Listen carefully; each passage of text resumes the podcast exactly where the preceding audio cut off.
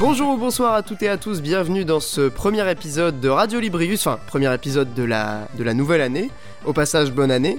Donc nous sommes en 2020 et Radio Librius démarre sur les chapeaux de roue avec naturellement la team historique qui est à nouveau réunie au complet. Euh, je salue Mikael, bonsoir Mikael. Bonsoir et bonne année, hein Bonsoir. Eh bien, bonne année à toi aussi, mon cher Mikael. Bonne année à tous les, les auditeurs et, et à toutes les auditrices. Et euh, Monique Duterter, est-ce que tu es là? M'entends-tu? Euh, Feliz euh, Agnos.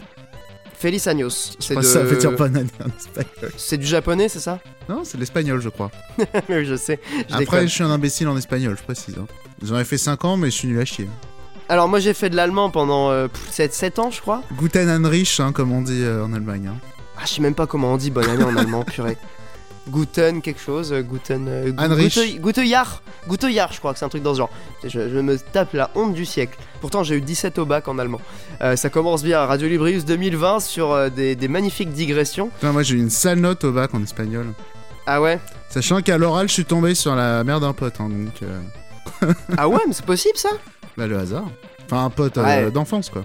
Et le hasard, Ouais, mais attends, il y a pas des, y a pas des, justement des, des trucs Enfin, qui font si tu retrouves les euh, mères de tes potes, mec, va falloir aller loin pour. euh, Ah ouais, euh, pour qu'ils aient les informations, euh, parce que c'était vraiment le hasard, euh, c'est fou, quoi. Genre, on a déménagé tous les deux et tout, enfin...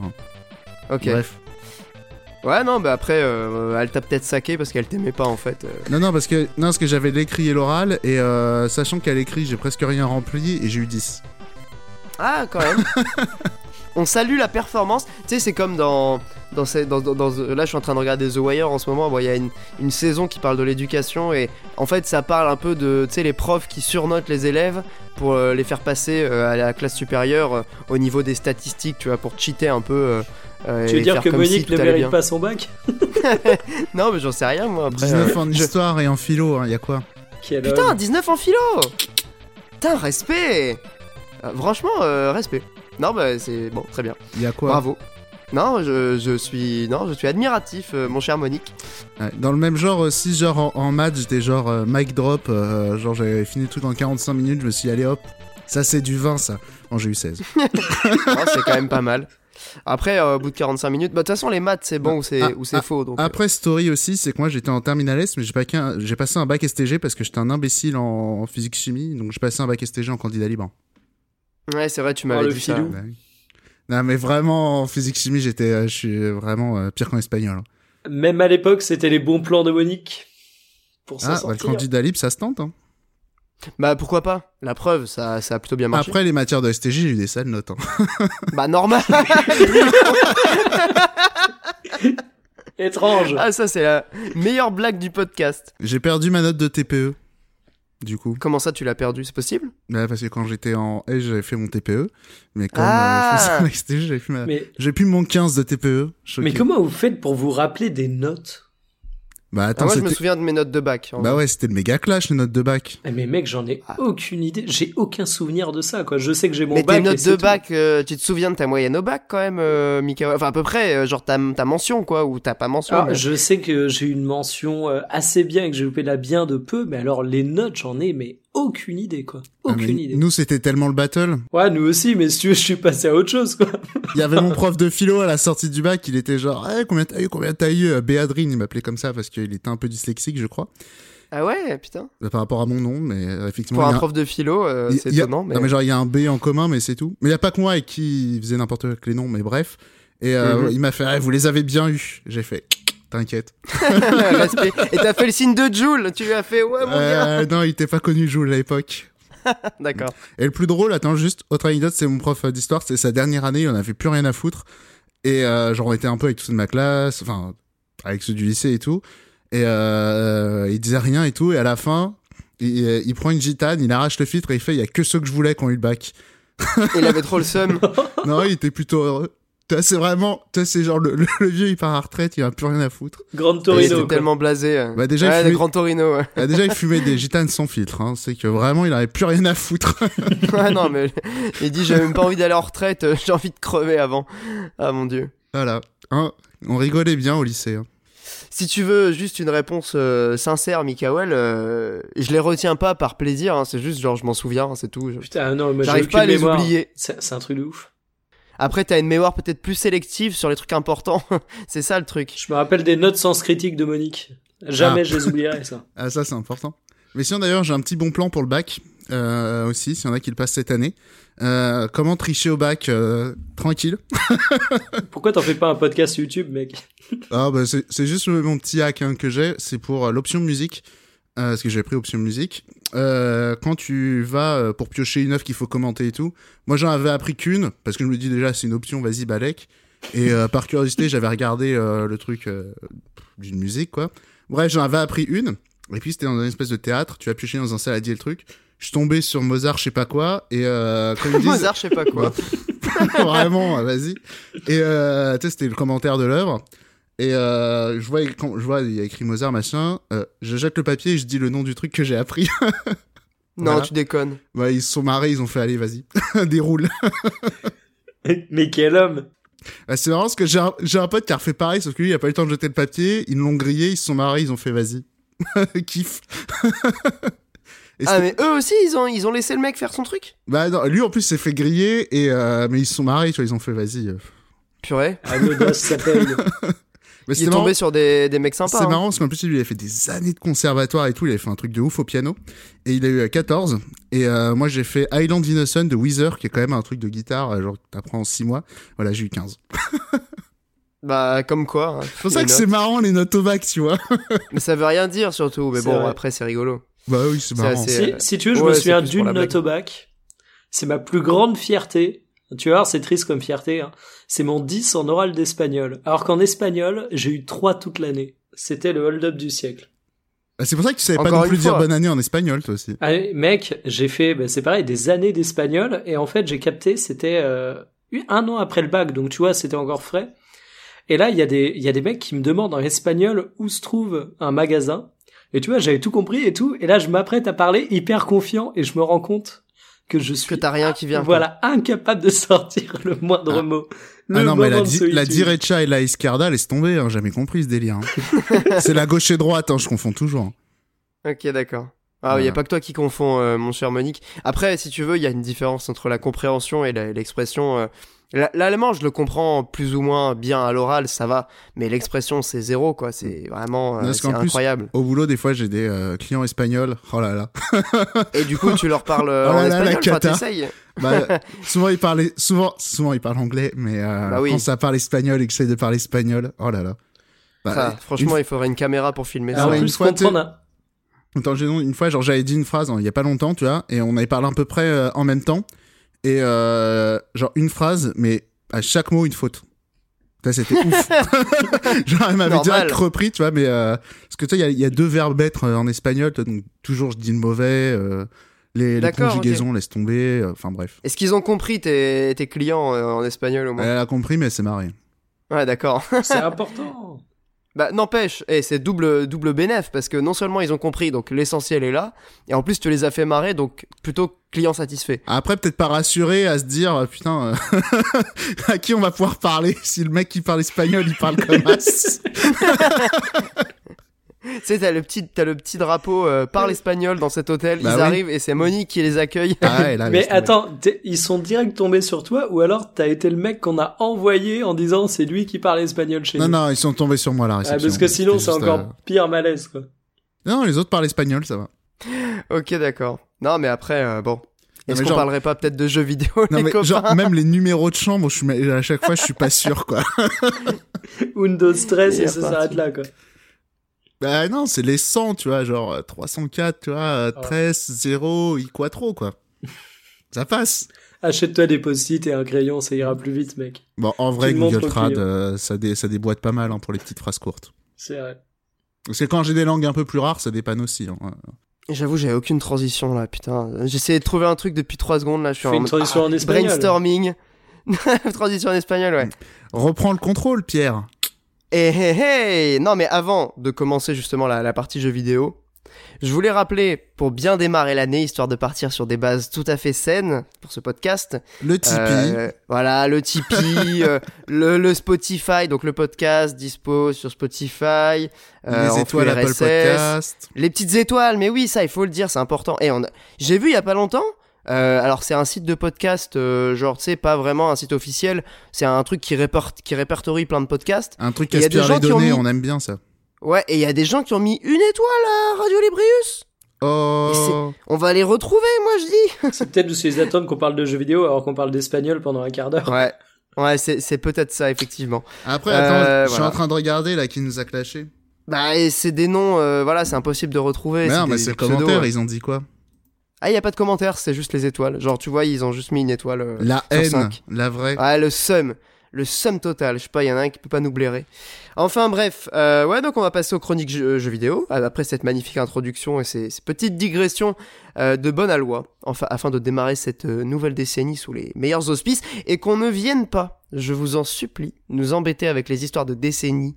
Parce qu'on a dit décennie, je sais que c'est pas la décennie, je sais pas quoi, de, de, on a, y a pas dans zéro, de, de machin. Bon, ok, on s'en fout, c'est pas important. On va parler de jeux vidéo juste après la petite musique.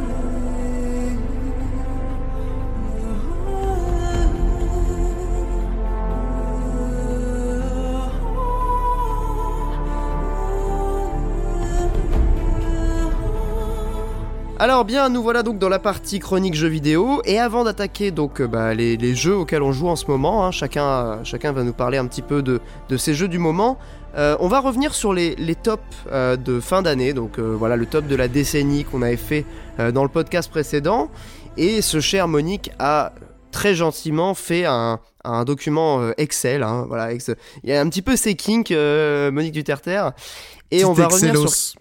Voilà, un petit Excelos. On va revenir sur certains jeux qui n'ont pas été évoqués euh, dans le podcast de décembre, mais qui auraient peut-être mérité euh, un petit mot. Et voilà, donc, on, va en, on va en parler.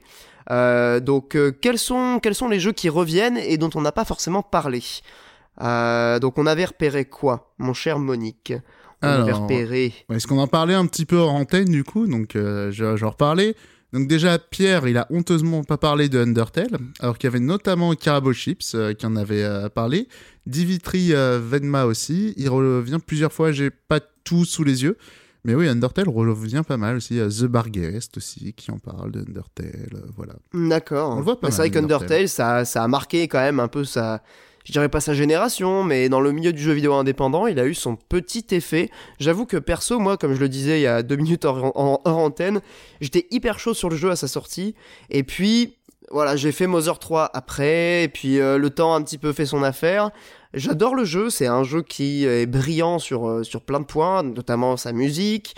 Euh, il est très intelligent aussi dans, dans, dans, son, dans son brisage, ou dans sa destruction du quatrième mur plutôt.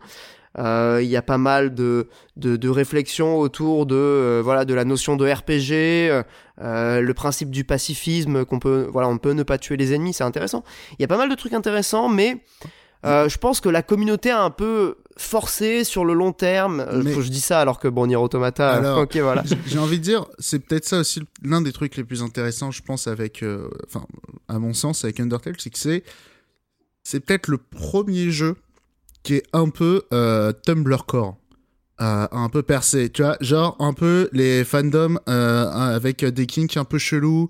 euh, Voilà, qui, qui perce. Et il y a un truc qu'on oublie souvent, c'est que le, le gars d'Undertale, c'était aussi un mec assez actif dans. Alors, comment est-ce que ça s'appelle cette. Ce les truc- Romac Non, euh.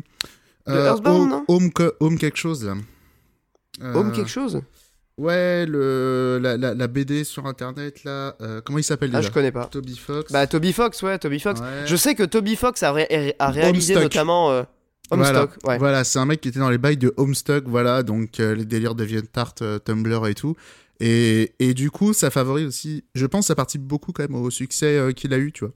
Genre, il y, a- y a très ce côté, euh, c'est ce que les gens ils aiment bien sur Internet, voilà, lol, il y a les dogos qui font waf waf, euh, il y a le Onion Chan, NDR, vous l'avez, euh, plein de trucs comme ça qui fait que. Je, je pense que l'univers d'Undertale est aussi marqué pour euh, tous ces trucs que, effectivement, vous voyez pas trop dans, C'est dans, vrai. dans les jeux vidéo. vrai. Les gens ont tendance à faire des trucs un, un peu sérieux et très référencés, et là, le, le fait que ça ressorte des, des trucs du moment en plus, tu vois, c'est que c'est. C'était pas old quand c'est sorti.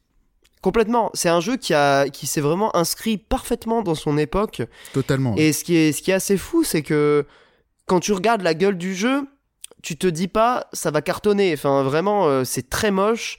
Euh, a priori, c'est pas spécialement un truc qui va euh, séduire. C'est, c'est vraiment un jeu qui est très méta. Donc, euh, c'est ouais, habituellement un truc de niche, tu vois. Non, et c'était très à la mode, surtout à l'époque, les trucs euh, méta. Aujourd'hui, maintenant, c'est hyper lourdingue. Bah, c'est ça, je pense que c'est vraiment un jeu qui a su séduire dans son contexte. C'est un jeu qui apporte pas mal de trucs dans la réflexion qu'il a sur euh, euh, la notion de violence, même dans les jeux vidéo, Ouais, le- mais les, même les ça- combats dans les RPG. Même ça, la Mais ça, commence à dater en fait. C'est ça que je, je, je dis en fait. Moi, c'est c'était très bien à l'époque, Il y a ça, mais on a même, fait mieux depuis. Et même encore de ce côté-là, euh, les gros cerveaux diront que euh, le jeu il a rien inventé, tout a déjà existé et tout. Moi je pense que c'est le, le truc que je trouve le plus remarquable avec Undertale, c'est l'univers, c'est le fait d'avoir fait des, mus- des musiques qui sont faciles à reprendre, d'avoir balancé aussi les partitions des musiques aussi. Euh, du coup, il y, a- eu un, enfin les reprises Undertale, Megalovania, c'est un truc de malade quand c'est sorti quand même. Je pense qu'il y a, y a tout ça qui fait que ça a beaucoup marqué, marqué les gens, je pense aussi. Ouais, non, mais ne serait-ce que tu, tu vois les, les musiques. euh, ce- que je trouve vraiment cool, moi, pour le coup, bon, je dénigre pas du tout Undertale. hein. C'est un un 9, euh, 8 ou 9 sur 10 pour moi. J'adore ce jeu. C'est euh, le fait que c'est un jeu d'un auteur, si tu veux. Il y a, y a quand même cette idée que c'est un mec. Alors évidemment, il a eu des coups de main sur la programmation, sur euh, même les graphismes, je crois. Il a été aidé par, euh, par des potes. Mais euh, on pourrait quasiment dire que c'est le jeu d'une seule personne. Et je pense que ça, c'était quand c'est sorti en 2015, euh, 2015 ou 2016, c'était un peu le moment, tu sais, genre le jeu vidéo, c'est un peu un art, machin. Il y avait un peu cette, ces réflexions-là qui commençaient à faire du bruit. Et c'est arrivé justement Ouais, dans, je- je dans pense cette a- période. je pense qu'on les avait déjà dépassés ces trucs-là, hein, parce que il Je y suis avait pas sûr. Non, non, non, je y pense avait, pas. Il y avait déjà eu Paper Please. Euh, 2015, je me demande c'était pas aussi l'année d'Her Story qui a beaucoup été citée.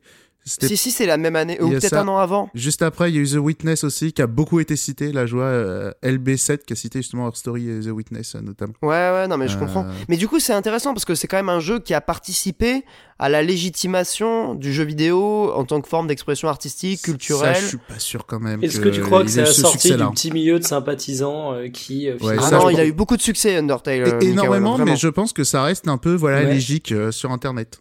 Mec, il a eu adore. énormément de succès. Euh, on, on- quand je te parle de petits milieux et de communautés, euh, on parle quand même d'une niche, mais d'une niche qui est super importante, qui Alors, peut pense- à elle seule faire le succès commercial de jeu. je crois que c'est un million de ventes, Undertale. c'est plus qu'un million, c'est plusieurs millions. C'est pour ça que je suis. Plusieurs millions Ah ouais, c'est pour ça que je dirais pas non plus que c'est un jeu de niche. Voilà, c'est ça. C'est pour moi, c'est un des représentants les plus euh, forts du jeu vidéo indépendant. hein. Le vrai- les vrais, les vrais, les vrais geeks ont joué à Undertale.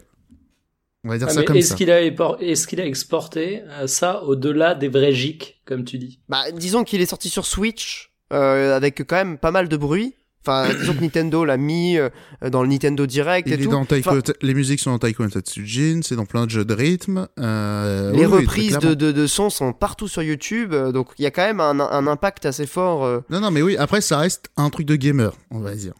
Ouais, parce qu'il faut connaître Ouais, déjà les parce que codes moi, j'ai vraiment du les- mal à imaginer des gens qui, euh, parce que tu parlais de jeux vidéo art, démocratisation, développement de ce discours. C'est Non, non, les- pas démocratisation, légitimation. Non, mais même- Undertale, ça parle vraiment aux gamers quand même. Ouais, voilà, c'est c'est c'est la seule limite que je dirais en fait. C'est que Undertale s'est adressé à un public qui, selon moi, était déjà euh, assez bien éveillé sur ces questions. Ah, très clairement, oui.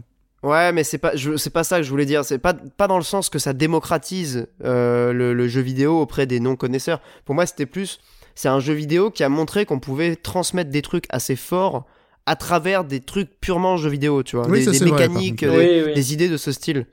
Et, euh, et ça, pour le coup, ça, ça a été quand même. euh, Bon, je dis pas que c'est révolutionnaire non plus, hein, mais ça, ça a fait son petit effet. Ouais, c'est un des meilleurs représentants de euh, comment tu peux faire passer les messages à travers le gameplay et pas forcément à Et- tronner une cinématique de et- 20 minutes. Et d'ailleurs, il y a un autre jeu qui. Cage.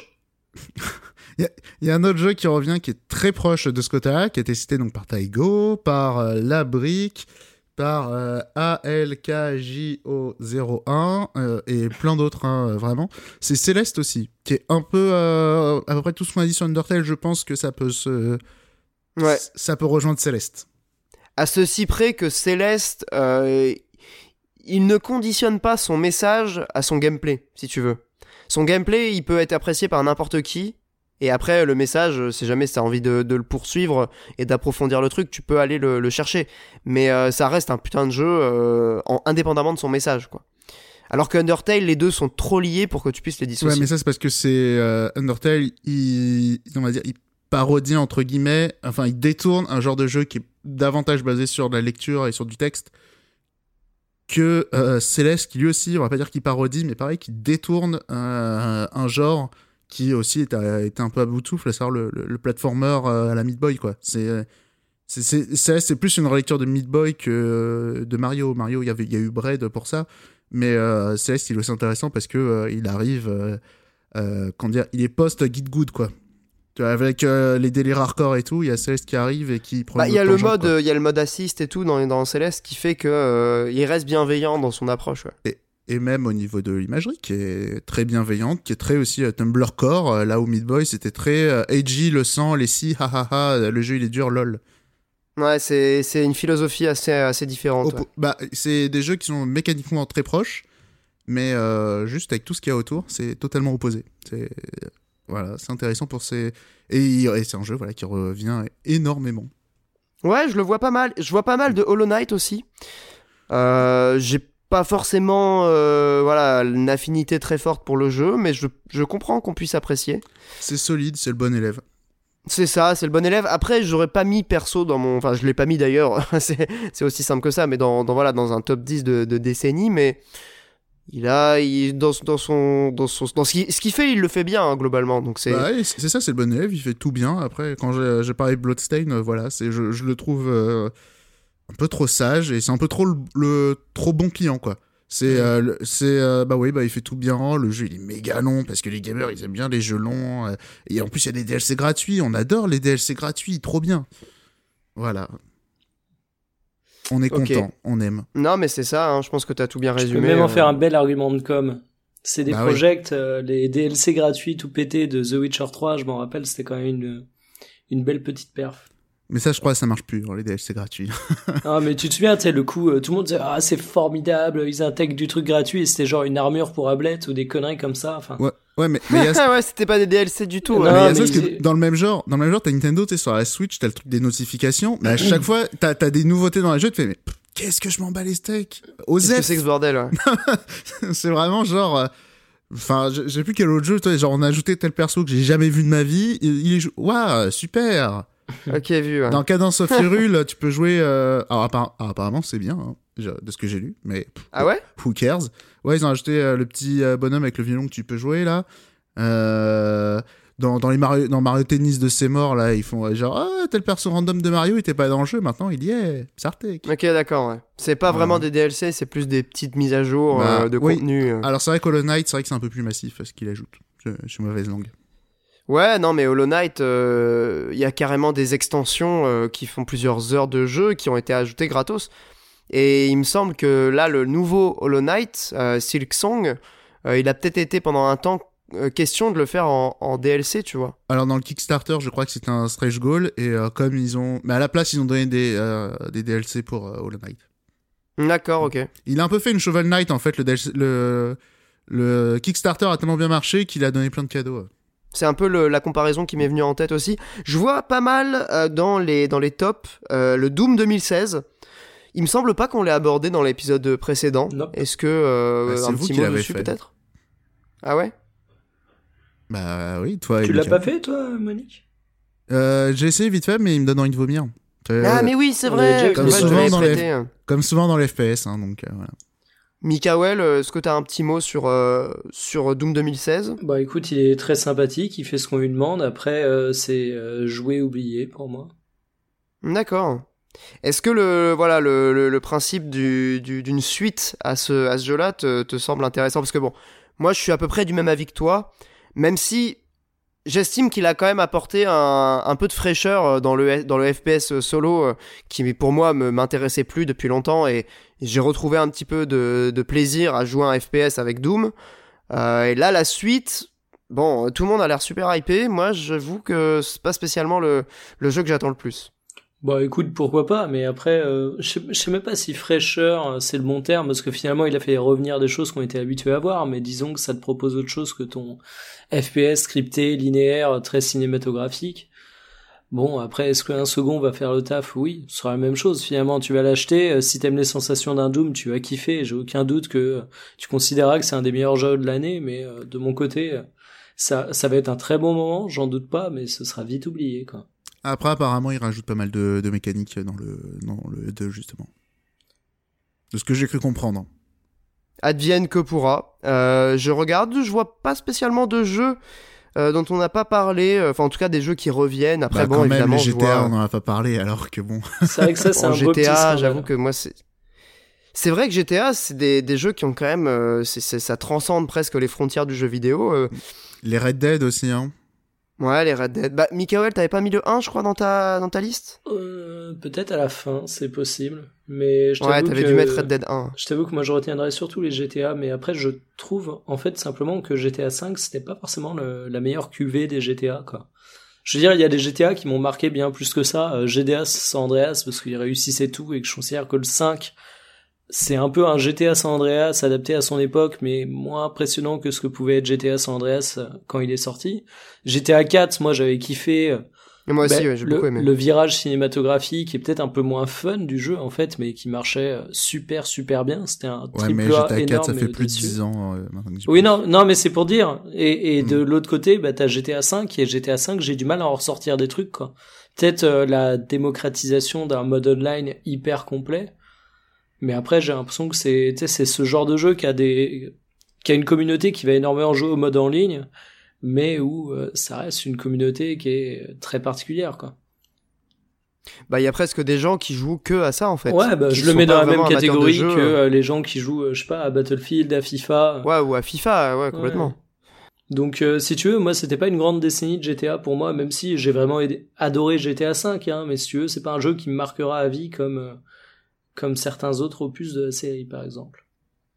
Bien. Bah écoutez, euh, est-ce qu'il y a d'autres titres qui vous viennent en, en tête là dans la Euh, liste Il y en a quand même, je pense, qui méritent d'être cités, tu vois, genre, euh, alors là, un gros package, hein, mais What Remains of Edith Finch qui revient beaucoup. Mais moi j'en avais Euh, parlé euh, dans mon top la, la dernière fois. Je l'avais mis en deux même. C'est vrai, c'est vrai, désolé. la mémoire. c'est vrai. Euh, Into the Breach qui revient aussi beaucoup. Au Bradin aussi, que j'ai vu T'en avais parlé de ça euh, Into the Breach, il me semble. Il y a longtemps, enfin, il y a Dans longtemps. tes jeux a- de la a- drogue. Ouais, voilà. Mais voilà, c'est très bien, mais je, je comprends. euh, lui, c'est pas juste un bon élève euh, en plus. euh, Into the Breach, quand même, c'est un tactical euh, très particulier.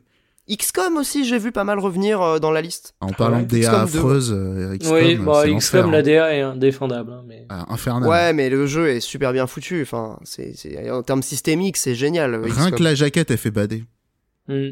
Non, mais c'est très cool, Mais hein, mais. euh, jeu Il faut savoir passer outre parfois euh, ce genre de petites, euh, de petites choses. C'est vrai. Mais mais Monique, est-ce que tu as d'autres euh, d'autres exemples? Non, je, je, je regarde. Alors, tu vois, des fois, il y a des trucs euh, où les gens, toi, ils, ils sont seuls, mais bon, bah, bien joué. Tu vois, genre Gravity Rush de, de euh, Donat Beer, bah ouais, c'est c'est- c'est très chouette, euh, Gravity Rush 2. T'as Mizu Anta qui a droppé un petit Tekken 7 à la cinquième place, tu vois. C'est pareil. Eh ben, il respect. y en a pas beaucoup. Non, après, il y a le champion, et euh, on, bon, on est obligé, hein, mais désolé, euh, Frenchman 9, 9, 974, parce que Infamous en premier, bon, En numéro 1 de son top 10 avec trois cœurs. Ah bah écoute, euh, on ne, on ne dira pas du mal, mais c'est vrai que c'est surprenant. Moi, j'avoue, j'ai beaucoup de bienveillance pour les gens qui osent, euh, voilà, mettre des choses un peu qui sortent des sentiers battus.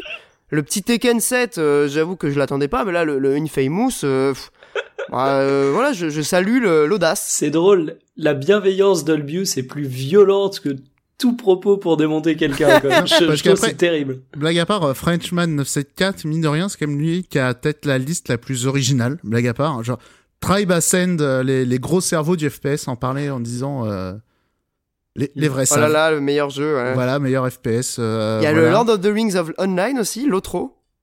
Ah ouais, alors celui-là, c'est vrai qu'il n'y a pas grand monde qui, euh, voilà. Je crois que le jeu est mort. hein. J'y ai même mais pas je suis pas sûr. perso. Mais non, non, il est pas mort. hein. Je crois qu'il est encore une. Attends, il est tellement vieux. J'y jouais quand j'étais au collège, Mikael. J'ai sauf- 24 ans. Sauf à ma part, sur ce jeu, euh, je crois qu'il y a beaucoup de gens qui jouent RP en fait. Ouais, je, J'ai- cru entendre parler de ce genre de délire. euh, je crois qu'il y a beaucoup Ah bah c'est le Seigneur des. Anneaux, hein, donc euh, forcément. Ouais, et puis du fou, on aime. hein. Sérieux. Non, en plus, j'aime Ah là bien. là. Blague gratos. C'est tellement la running gag. Blague gratos. Et en plus, euh, je Tellement parlais d'un jeu puis du fou, d'ailleurs. euh, Bon, on attend ça avec plaisir. Voilà. Mais d'ailleurs, on va pouvoir commencer à parler un petit peu de nos, nos jeux du moment, euh, mes chers amis. Euh, on espère qu'en en tout cas que ce petit retour sur vos top 10 euh, aura été plaisant. Et désolé peut-être de pas avoir passé assez de temps. Peut-être y, il y a des gens tu sais, qui disaient Ah, je sais pas, il faut que je vois avant d'envoyer mon top et tout. On n'a pas pu tout euh, passer en revue. Désolé, les amis. Bah, c'est-à-dire que on va, moi, je vais, je vais publier le, voilà, ton petit document Excel et puis. euh, de toute façon, si des jeux sont revenus dans l'épisode d'avant, on en a parlé euh, en long, en large et en travers. Donc, a priori, si vous voulez retrouver certaines références, vous pouvez retourner dans, dans l'épisode de Après, décembre. J'ai j'ai une dernière chose quand même à noter. Je vois euh, Deux Pions Zéro qui a donc euh, fait son top 10. Et je me souviens que sur Twitter, il avait laissé un espace. Et à la fin, il avait écrit Star Fox Zero.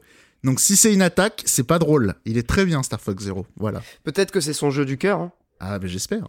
Bah, on sait pas.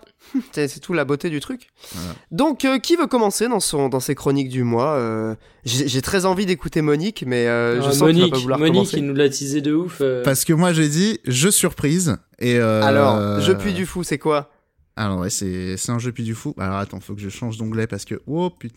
Alors attends deux minutes. Bah, prends ton temps. On est, on est tout Le ouïe, suspense euh, est à nos, son comble. nos oreilles sont pendues à ta bouche, là, mon Alors- cher euh, Monique. Alors comme je disais, j'ai joué à un jeu dans un contexte médiéval. C'est un jeu très long. Ok. Ouais. C'est euh, tous les gros cerveaux disent que c'est l'un des jeux de sa génération. Voilà. Ah, The Witcher 3. Alors, euh, Ah, Mikael, tu mises sur quoi toi? Ah, J'aurais dit The Witcher 3, mais euh, ton argument euh, gros cerveau me met le doute. Eh bah oui, t'as bien fait de douter parce que euh, j'ai joué à Fire Emblem Seisei no Kefyu. Mais c'est quoi? Mais c'est quoi? Alias euh, Fire Emblem Génération The Holy War, alias, Gen- alias Fire Emblem 4. Voilà, ça faisait des ah, Mais années. c'est un jeu qui est jamais sorti en Occident, ça? J'y viens. Et euh, voilà, ça faisait Gros des cerveau. années. Ah, J'ai précisé quand même gros cerveau. hein. Parce que moi, parce que moi, ça faisait euh, des années qui était dans mon backlog parce que euh, vraiment, c'est un jeu, on en parle comme la euh, septième merveille du monde. Sur Sens Critique, il est à 9. Il y en a pas beaucoup des jeux à 9 sur Sens Critique quand même. En même temps, Mais après, voilà, il y a 10 peu de gens le Il y connaissent. a 10 mecs qui y ont joué. Bon. Mais voilà, c'est un jeu de niche. Souvent, les jeux de niche sont surnotés. hein. Il y en a quand même une centaine.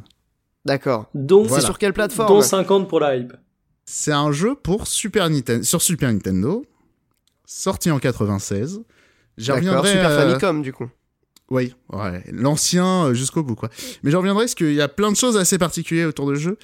Euh, déjà, la première chose, donc même je voulais parler, c'est que c'est euh, l'avant-dernier jeu de Sho- de ah non de Shozo Kaga. Je crois que ça se prononce comme ça, mais ça s'écrit Shuzu Kaga.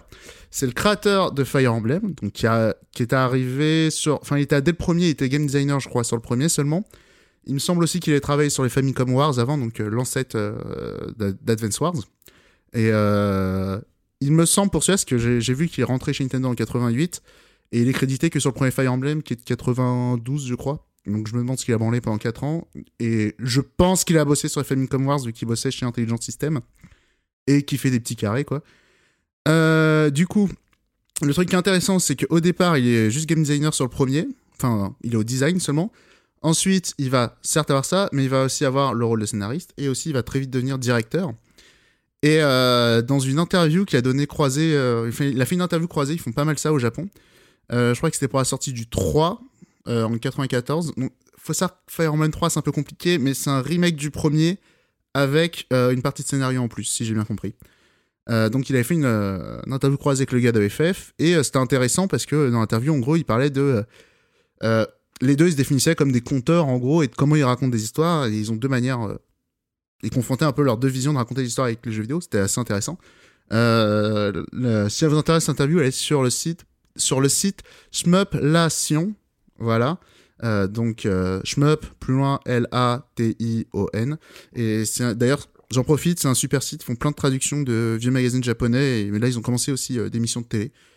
Donc voilà, si, si ça vous intéresse ce genre de vieillerie, Mais c'est en français du coup le... ou en, en anglais C'est traduit en anglais, oui, c'est vrai que j'ai oublié de le dire. Et, euh, et notamment, j'en reviens, Sh- Shozokaga, le truc qu'il raconte, c'est que pour lui, c'est très important de créer un univers euh, extrêmement cohérent et, euh, et de faire des interactions avec les personnages, tout ça, pour lui, c'est très important. Et d'ailleurs, y a, pareil, je suis tombé sur un truc qui vient d'un fanbook, je sais pas exactement ce que c'est, qui date d'un peu après la sortie du jeu, où il y a des fans hardcore du jeu qui lui posent des questions, mais alors des questions que personne de sans d'esprit se pose. Et, euh, et genre vraiment, il a développé tout plein de trucs de son lore et tout, c'est ma boule. Enfin, genre vraiment un, tel niveau de précision sur un jeu qui est quand même un, jeu de Super Nintendo, c'est pas. euh, Enfin bref, voilà. Et euh, tout ça pour dire, pour terminer un peu avec Shozo Kaga, mais parce que je pense que c'est important de le citer pour plusieurs raisons et je, vais j'en dire. Déjà, faut retenir quand même que Fire Emblem c'est une une saga qui est née quand même avec des ambitions narratives. C'est quand même rare pour Nintendo et notamment pour Nintendo de l'époque. Et euh, après, bon, il a eu des bails avec Nintendo. Le dernier Fire Emblem sur lequel il a bossé, il est sorti en 99 ou 2000 sur Super Nintendo. Ah ouais? C'est quand tard même- que ça? C'est quand même assez fou. Mais avant, il avait une distribution sur euh, en démat sur les cartouches à. C'est les cartouches Super Nintendo où t'allais dans les. euh, dans les euh, je crois que c'était les Lawson, donc euh, des combini. Tu vas avec ta cartouche, tu vas dans une borne, tu chopes un jeu. Et euh, c'est une cartouche réinscriptible, voilà. Donc, il me semble que le jeu avait eu une sortie comme ça, exclusive chez Lawson à la base, et après il est sorti en D'accord. 2000 sur cartouche. C'est un concept, c'est l'ancêtre du... du jeu dématérialisé quoi. C'est ça, et même aussi, il y avait eu un Fire Emblem un peu... Euh, L'ancêtre de Fire Emblem Heroes, il y avait plusieurs personnages de tous les Fire Emblem qui combattaient sur des maps qui étaient sur le Satellaview. Donc le Satellaview, c'est un add-on de Super Nintendo que tu branchais au câble et t'avais des maps... Bref, on s'en fout des vieilleries. On va reparler du jeu. non, dernière chose pour Shozo, Kaga. Du coup, c'est que donc il a quitté Nintendo après euh, donc euh, le l'épisode sorti en 99, donc le cinquième qui est euh, qui raconte des histoires parallèles au 4 justement le jeu dont on est en train de parler, je pars un peu en vrille. Et euh, donc euh, il est parti et après il a voulu sortir un jeu qui s'appelait Emblem Saga. Et ça Nintendo, il aime pas ça. il aime pas ça euh, Nintendo. Donc boum, procès, il a perdu. Du coup le jeu s'appelle Tear Ring Saga. Et il a un jeu qui a eu une suite sur PS2 et vous avez pas pu passer à côté qui a eu une suite l'an dernier sorti genre le 27 décembre, un truc comme ça sur Steam. Voilà. Ah ouais Et il continue à faire des jeux ce monsieur. Et il a pas loin de 70 ans. Il est, euh, Purée. il est là. Littéralement. Il est là toujours. Il est là, toujours. Et, euh, Impressionnant. mais je crois que c'est. Il n'y a pas de, euh, de, de trucs euh, explicites de, des litiges qu'il y a avec Nintendo, parce que c'est rare quand même des mecs qui se barrent de Nintendo. hein. Enfin, il y en a peu quand même. Et euh, donc on sait pas exactement qu'est-ce qui s'est passé. euh, voilà. À l'époque, il y avait des bails, il devait sortir un jeu 64, il est pas sorti, tout ça. Bref, euh, j'ai découvert aussi il y a plein de youtubeurs Fire Emblem qui font plein de théories sur ce genre de trucs. J'ai lu- voilà, j'ai découvert récemment le Fire Emblem Game sur YouTube, c'est ma boule. D'accord. Ça existe vraiment ça du coup. Ah, j'ai vu au moins 4-5 chaînes avec quand même pas mal de vues, pas mal de prod quand même, euh, Uh-huh. sur des questions que personne se pose. Je suis toujours étonné. Mais euh, voilà. Bah, c'est YouTube, il y a tout, hein, donc bon. Voilà. J'essaie de pas faire trop long parce que je me rends compte quand même que le temps défile. Donc, Mais non, mais vas-y, mais c'est intéressant. Mais surtout qu'en plus, dans le dernier euh, Nintendo Direct, enfin, le dernier euh, truc de, de Sakurai, il a parlé de tous les Fire Emblem. Donc c'est intéressant. et notamment de celui-là qu'il l'avait cité, je sais, je sais plus comment, il a légèrement insisté dessus. Et puis bizarrement, les personnages ils sont arrivés sur le Fire Emblem euh, Hero sur mobile. Te, te, te. Qu'est-ce que ça veut dire? On en parle après. Peut-être Euh, une sortie en Occident, du coup, c'est ça que tu veux dire? Euh, annonce euh, Monique Consulting et Radio Librius, euh, Fire Emblem Icos 2, euh, Sensei no Kefu, voilà, sortie 2021. sur rédaction sur. Switch? Ouais, c'est quasiment sûr en fait. Ouais, je voulais l'aborder après, mais j'en parlais tout de suite. C'est en fait les Fire Emblem, ils ont déjà remaké les trois premiers. Bon bah, Ouais, logiquement, tu fais le 4 quoi. Pour ça, en vrai, je dis que c'est un scoop, mais il y a déjà plein de vidéos sur YouTube sur le remake. je sais pas d'où. Enfin, je j'ai pas regardé les vidéos, mais euh, les gens sont forts pour faire des vidéos là-dessus, quoi. Après, on aime bien aussi les youtubeurs comme ça qui font des vidéos avec pas grand chose, qui font vraiment de la valeur ajoutée. euh, Des vidéos théorie, ouais, bien sûr. Voilà, ça on aime. Et Ça, on aime. C'est des vidéos fact-checking, je vous trouve très mauvaise langue. Ah oui, oui, mais c'est. J'ai bien aimé le petit raclement de gorge derrière, je sais pas si c'était volontaire, Parce mais que je commence, à avoir, bien. je commence à avoir la gorge sèche et avant cette émission, j'ai bu un café et pas de l'eau. Voilà. Ah, mais bois de l'eau, bois de l'eau, Monique. J'en ai pas à portée de moi, c'est pas grave. Mais oui, parce que euh, on divague, on divague. Mais d'abord, il y a encore d'autres choses à voir quand même sur euh, un petit point sur la saga, même si je l'ai un peu fait, mais du coup, donc Fire Emblem, il y a le premier, il y a le Gaiden. Le premier, il a eu un remake sur Super NES avec une partie ajoutée qui faisait le 3, vous suivez. Ensuite, le premier, il a eu un remake sur DS. Et il y a eu la suite du premier qui est plus ou moins un remake du 3 qui était dans son, dans son remake sur Super NES. Bref, c'est le bazar. Mais en gros, c'est le quatrième épisode, c'est sur un autre univers, je synthétise. Voilà. C'est un peu n'importe quoi tous les remakes du, de Fire Emblem. C'est un peu comme Dragon Quest, c'est compliqué. Et euh, donc du coup, j'avais aussi dit, il y a un cinquième épisode euh, qui, euh, qui fait la qui, qui est en parallèle de celui-là. Mais c'est important quand même de savoir ça parce que, ça s'appelle? C'est voilà, c'est un jeu qui a vraiment un univers très important. Je, je vais reparler aussi un peu plus tard. Et donc voilà. Dans l'intro, j'ai dit aussi que c'était un jeu culte parce que il a été assez vite traduit en français.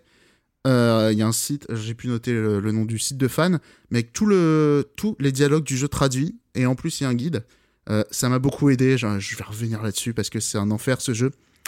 Et euh, donc voilà, c'est un jeu qui était vraiment culte chez les, chez les anciens, un truc assez incroyable. Tu tapes le nom du jeu sur eBay, alors t'as le jeu certes, euh, beaucoup de boîtes par rapport aux cartouches.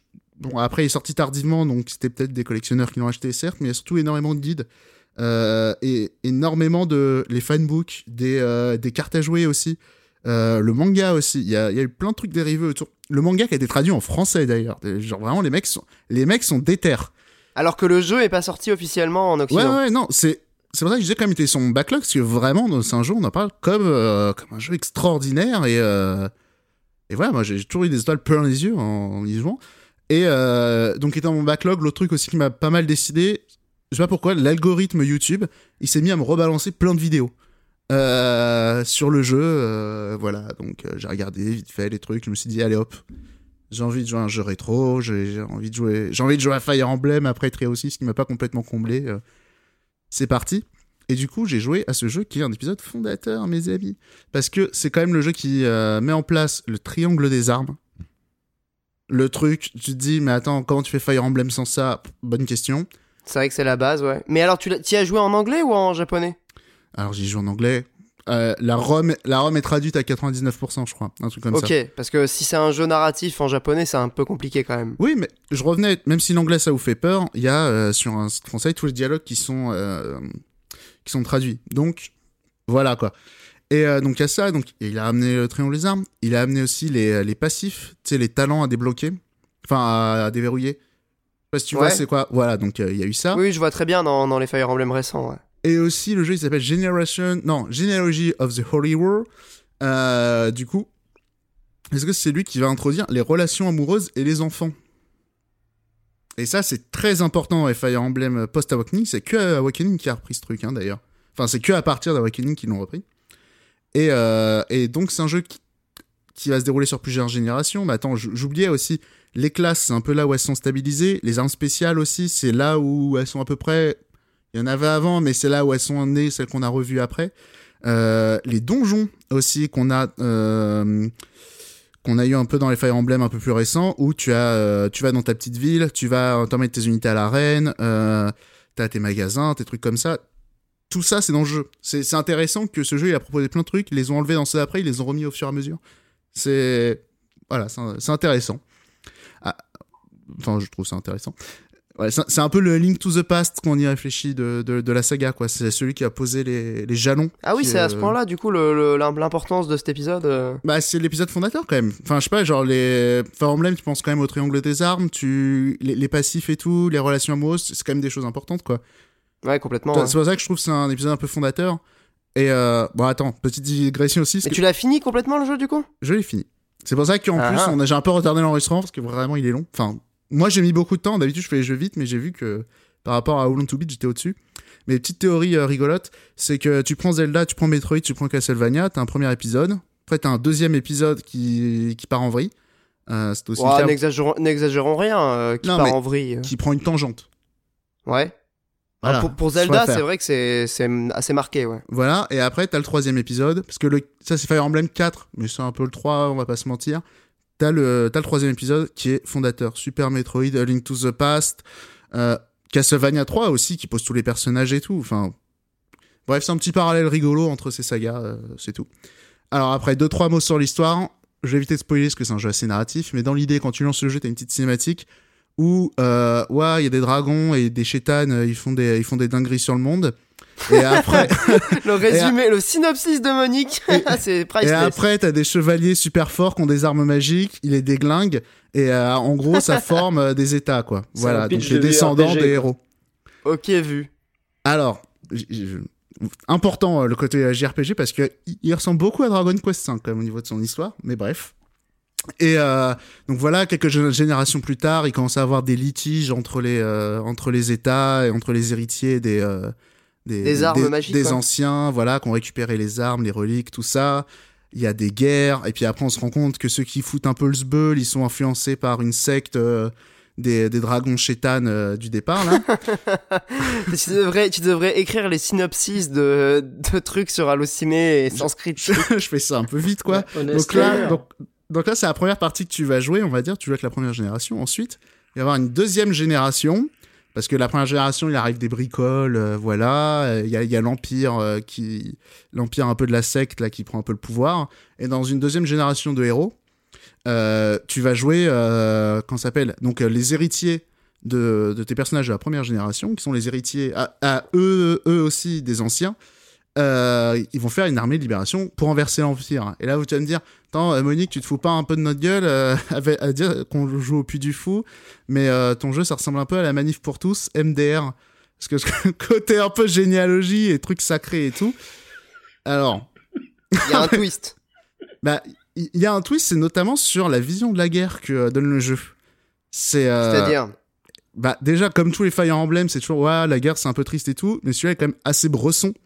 Ah ouais? Bah, c'est de la Super NES, c'est pas très visuel, mais euh, sur les choses qui sont évoquées ou les choses que tu peux rencontrer, les situations que tu peux rencontrer, typiquement, euh, le, premier ennemi que tu vas avoir, tu peux aller lui parler, mais il faut le savoir. Moi, j'étais pas au courant. Donc, l'ennemi, je l'ai tué, et puis, euh, plot twist, en fait, c'était une euh, gamine, euh, enfin, c'était une, une reine qui euh, gérait un château et tout, parce que son père, il avait des dettes et tout. Et, euh, et le héros, comme il est full valeur, il fait Oh là là, c'est chaud, j'ai tué la grande sœur et le pauvre gamin, euh, son, son frère, le roi intendant, il est orphelin, miskin, je le recueille. Ah ouais. Alors c'est quelque chose que tu peux passer à côté, hein, attention. Ah ouais, Et- complètement. Tu peux carrément le louper euh, Et- si tu fais euh, le truc a en ligne droite. Il y a plein de choses comme ça dans le jeu où en fonction de si tu sais pas que tel personnage doit parler à tel personnage, c'est pas des c'est pas des changements scénaristiques, mais la manière dont tu vas vivre ton histoire, parce que c'est ça qui est vraiment intéressant avec ce jeu, c'est euh, l'hi- l'histoire qui va être le résultat de ta partie. Tu vois, genre Ouais, mais ça, je trouve ça un peu dommage parce que Ça- malgré tout, tu peux passer à côté quasiment de- du message du jeu alors, en fait. alors je suis pas tout à fait d'accord parce que ça te fait vraiment des histoires assez différentes. Moi je trouve que j'ai bien fait de tuer cette personne, même si c'est cruel, parce que euh, dans l'idée ça, ça fait un arc assez intéressant parce que le gamin, le petit orphelin que t'as recueilli, c'est celui qui va euh, recueillir tes ancêtres. Mmh. Recueillir tes ancêtres. Qui va recueillir l'ancêtre de ton personnage. Enfin non, le. Ah, sa d'accord. Donc un descendance. truc dans le passé. Donc tu vois, Oui, il y a ah, parce des- que ça se déroule en plusieurs périodes en fait. Bah oui, ça c'est, j'avais dit première génération, deuxième génération. Ok, ok, ok, ça Et marche. toi, ce personnage fait un peu les- le pont et le fait que, euh, euh, en gros, sa sœur soit morte dans des conditions affreuses et de manière injuste et que le, cette personne va être, va être loyale d'une certaine manière, ça apporte aussi de la profondeur au personnage. Ouais, ouais. Donc, c'est pour ça mais que du je- coup, il y a des embranchements narratifs et tout, vraiment? Alors, les embranchements narratifs, ça va être en gros les unités que tu vas avoir ou pas, en vrai. Ouais, mais dans, dans le en scénario, vrai, par c'est exemple. juste ça. Et oui, les dialogues s'adaptent totalement.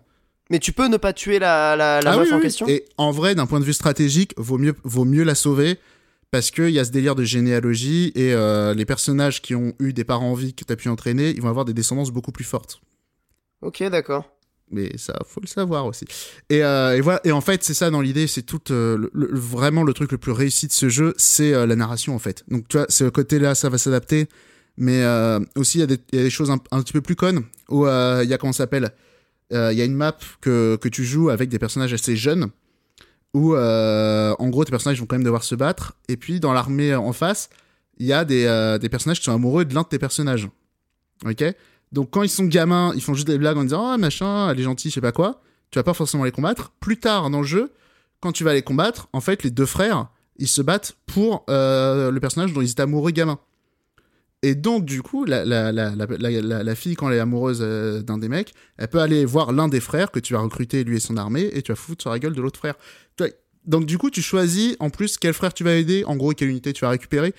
Et euh, et il y a plein de choses comme ça dans le jeu qui font que, euh, voilà, au niveau de la narration, c'est as- c'est assez euh, poussé et ça te permet vraiment de faire ton histoire. Et même la manière dont se déroulent les combats, parce que le truc aussi qui fait que ce jeu il est aussi retenu, c'est parce que euh, les maps sont gigantesques dans ce jeu. C'est plus grande de la saga. Et le truc qui est fou, c'est donc je disais il y a des états et tout machin et le scénario est souvent expliqué en te montrant une map et tu t'aperçois alors ça c'est en regardant sur internet quand tu superposes quasiment toutes les maps du jeu toutes les maps sur lesquelles tu joues tu as euh, la, la- la carte du monde Actuel du, du vrai monde? Non du monde de Fire Emblem enfin de, Ah oui, oui, d'accord. parce que toi, on te met une, wo- une world map en gros pour te raconter qu'est-ce qui se passe à gauche, à droite. Et après, en fait, tu te rends compte que si tu superposes les niveaux que tu fais sur la map, ça fait un truc cohérent. Voilà. Et toujours dans cette idée de développer un univers et tout, c'est euh, c'est vraiment fou, quoi. Voilà. Donc, il y avait des trucs comme ça. Euh, désolé, j'ai encore d'autres choses à dire. Je sais. Ah, mais c'est intéressant. Mais du Mm. coup, le, le, le remake, euh, c'est c'est probable euh, ou c'est vraiment une, une, voilà, une idée comme ça Ah, c'est quasi sûr. Ils ont fait les trois. Ils ont fait les trois Bah, premiers. Moi, je et suis très celui-là, curieux de pouvoir jouer à ça. hein. Et celui-là, il est vraiment particulier. Donc là, je, je m'attendais à ce que tu dises, ouais, mais ça a l'air fou et tout, parce que là, j'ai préparé une petite, euh, une petite partie qui s'appelle C'est compliqué d'y jouer.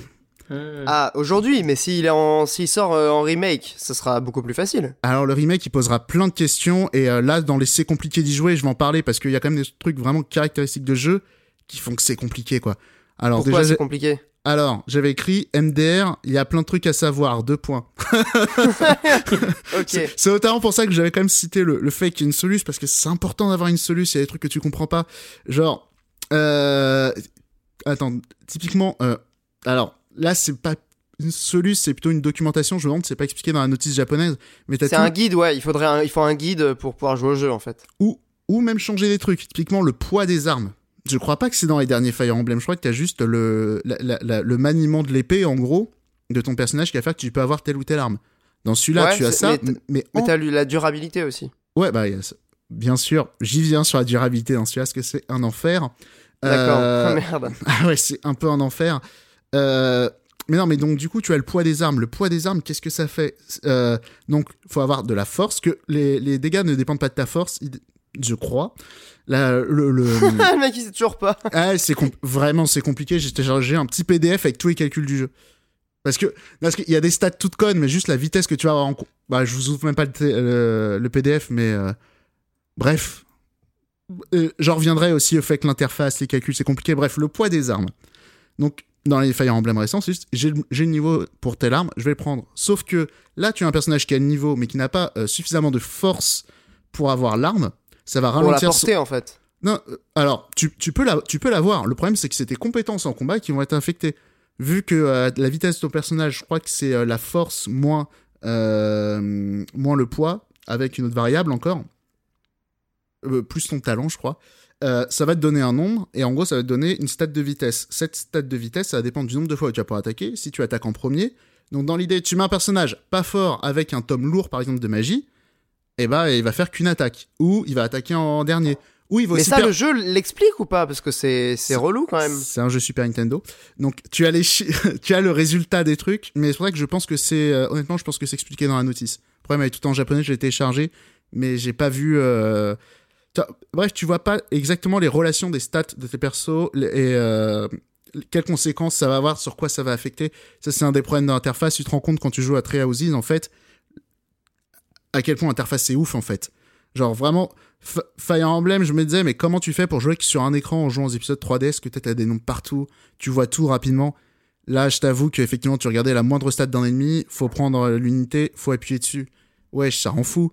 Euh. Pour savoir la zone, tu sais, pour délimiter les zones sur lesquelles peuvent attaquer les ennemis. Dans les autres, tu peux les marquer. Dans les Fire Emblem récents, tu dis, ok, cette Bah, unité- c'est même affiché automatiquement dans le dernier. hein. Non, faut, les, faut appuyer. Oui, alors Dès là que aussi, tu ça affiche à directement. déplacer, un truc comme ça, ouais. Ouais, ouais, non, mais là aussi, il y a ça, mais c'est pas grave, c'est que tu peux faire en sorte que euh, ça fait une zone autour des, de toutes les unités ennemies pour savoir jusqu'où ils peuvent attaquer. Et ça, c'est super pratique parce que là, sinon, il faut prendre, là, dans celui-là, il faut prendre toutes les unités, regarder, et se souvenir tel carré ils sont là, tel carré ils sont là, tel carré ils sont là.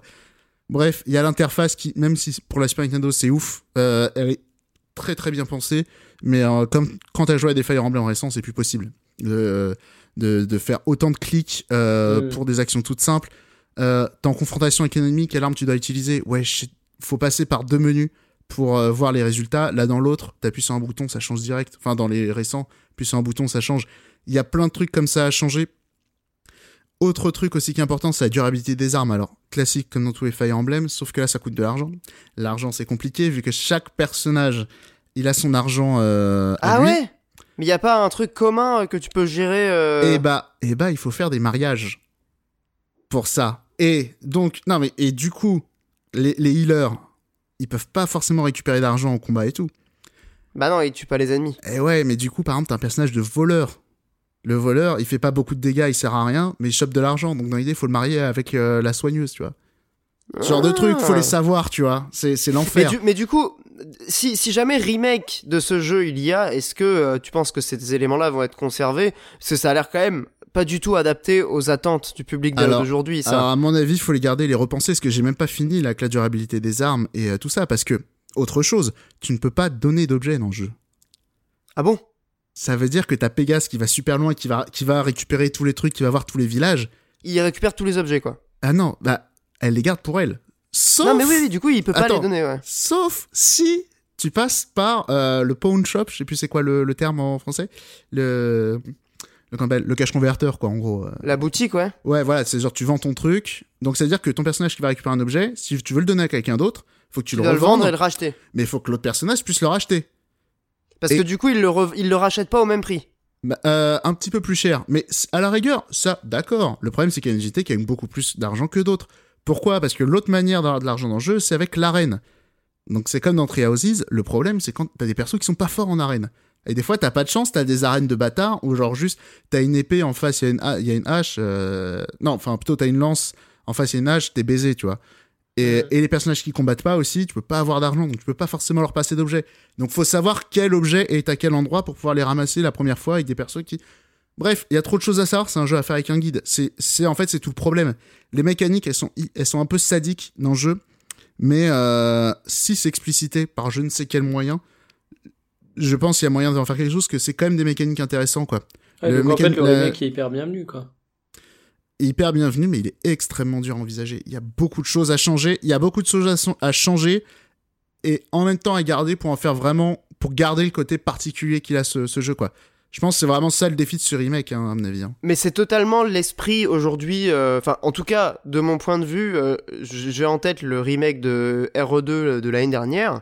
C'est un exercice qui était particulièrement intéressant parce que ce remake reprend, on va dire l'essence ou en tout cas, on va dire l'esprit du, de- du jeu d'origine, mais il apporte un certain nombre de modifications adaptées à l'époque, notamment la caméra euh, libre, euh, qui en font quasiment une espèce de réinvention du jeu plus que juste un remake ou un, un remaster quoi. Mais ce justement, que je veux dire? mais justement, je pense qu'il est là tout le défi. C'est quand tu dois réinventer un jeu et garder des bonhommes et deux trois mécaniques de gameplay, c'est déjà beaucoup de travail.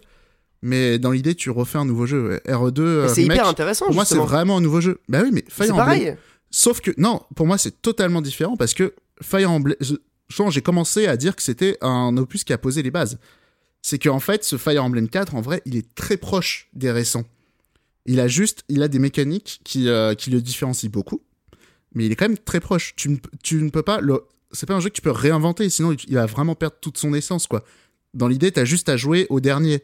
Il faut garder quand même ces trucs-là, mais les repenser d'une autre manière, quoi. C'est pour ça que je pense que c'est un, un remake très difficile à faire. Je pense que c'est beau, je pense que c'est beaucoup plus simple à faire, simple entre guillemets, parce que RE2, il y a quand même beaucoup de choses qui ont été faites. Je pense que c'est beaucoup plus dur qu'un qu'un RE2 ou. euh, Ce qui rend l'exercice d'autant plus intéressant. Si Ah oui. jamais, bon, on n'est pas sûr, apparemment c'est pas officialisé, ouais, mais, si jamais sûr. ça se fait, ce sera d'autant plus intéressant, je crois.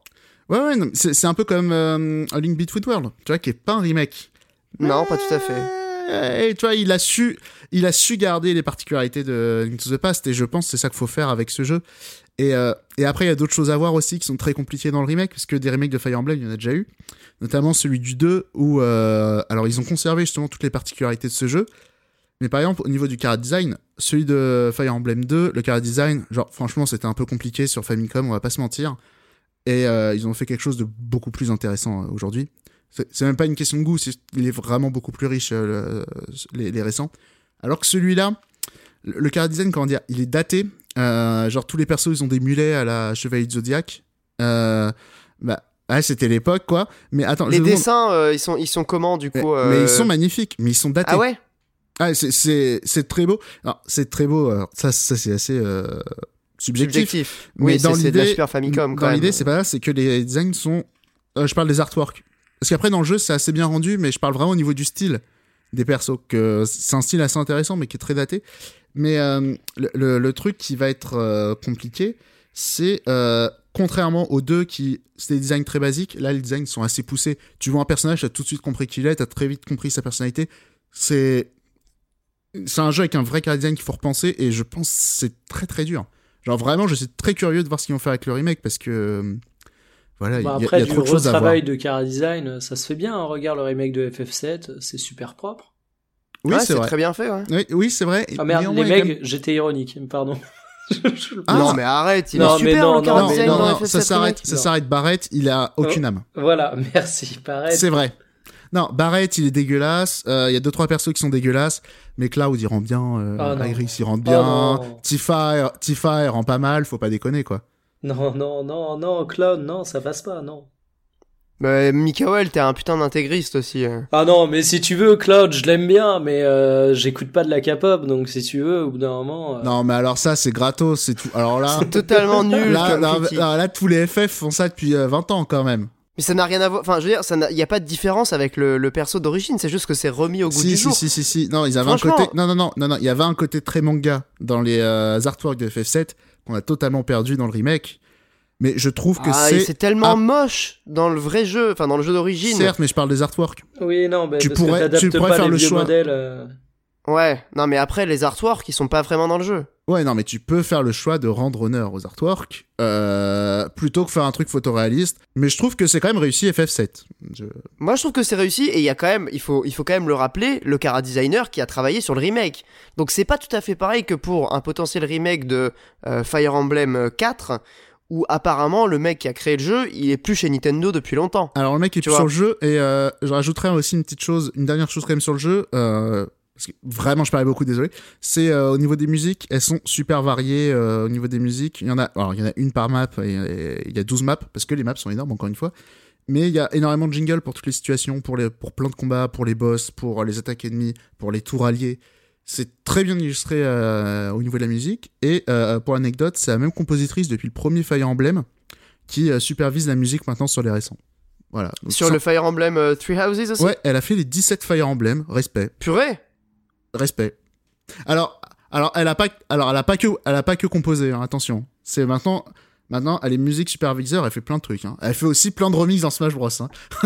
Ah, Donc, euh, Mais c'est vrai que la musique du, du Tree Houses, elle m'avait plutôt euh, plu en fait. Elle était assez. Pas, pas marquante, mais euh, elle passait très, Très bien. riche. je me rappelle très déjà riche. euh, Ouais, mais le, en- tu compares ça à l'OST de Dragon Quest 11, elle doit faire mais six fois la longueur de Dragon Quest 11. Hein. Après la- l'OST Dragon Quest 11, mec. Oui, mais c'est le point zéro. C'est le- point zéro des musiques de jeux vidéo Dragon Quest 11, tu vois. C'est euh, genre, euh, si un jeu il en a moins, tu sais que c'est compliqué. Quoi. Ouais, non, voilà, c'est qu'au bout d'un moment, t'as beau avoir les meilleures céréales du monde, si tu manges les mêmes depuis 30 ans. Au bout d'un moment, ça, ça devient un petit peu lassant. Quand en termes de world map, il fait deux minutes. Oh là et là. T'as le même.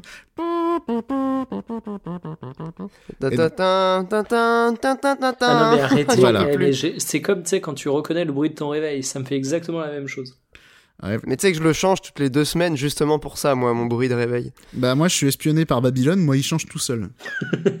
ouais, c'est euh, fantastique. Eh, Incroyable. Est-ce que c'est pas le produit innovant d'une start-up euh, qui veut disrupter le marché du réveil, tu vois? Bah une petite start-up chinoise euh, qui s'appelle Xiaomi. hein. Ah ouais, il paraît qu'ils ont réussi une ou deux levées de fonds, je crois. Ils ont des il me semble, il me semble bien. Et donc Bah, voilà. comme pour- quoi, ça a du sens de vendre son âme, euh, ça a quand même certains avantages. Il faut pas le nier non plus. Ne soyons pas manichéens.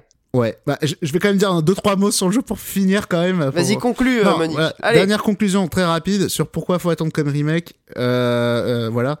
Donc, certes, c'est un Fire Emblem qui ressemble comme tous les Fire Emblem, mais quand même, je trouve que pour ses maps et euh, sa narration assez dynamique, le nombre d'événements qui arrivent par map et tout, tout ça, je pense qu'il faut le conserver et ça fait du bien d'avoir des grandes maps.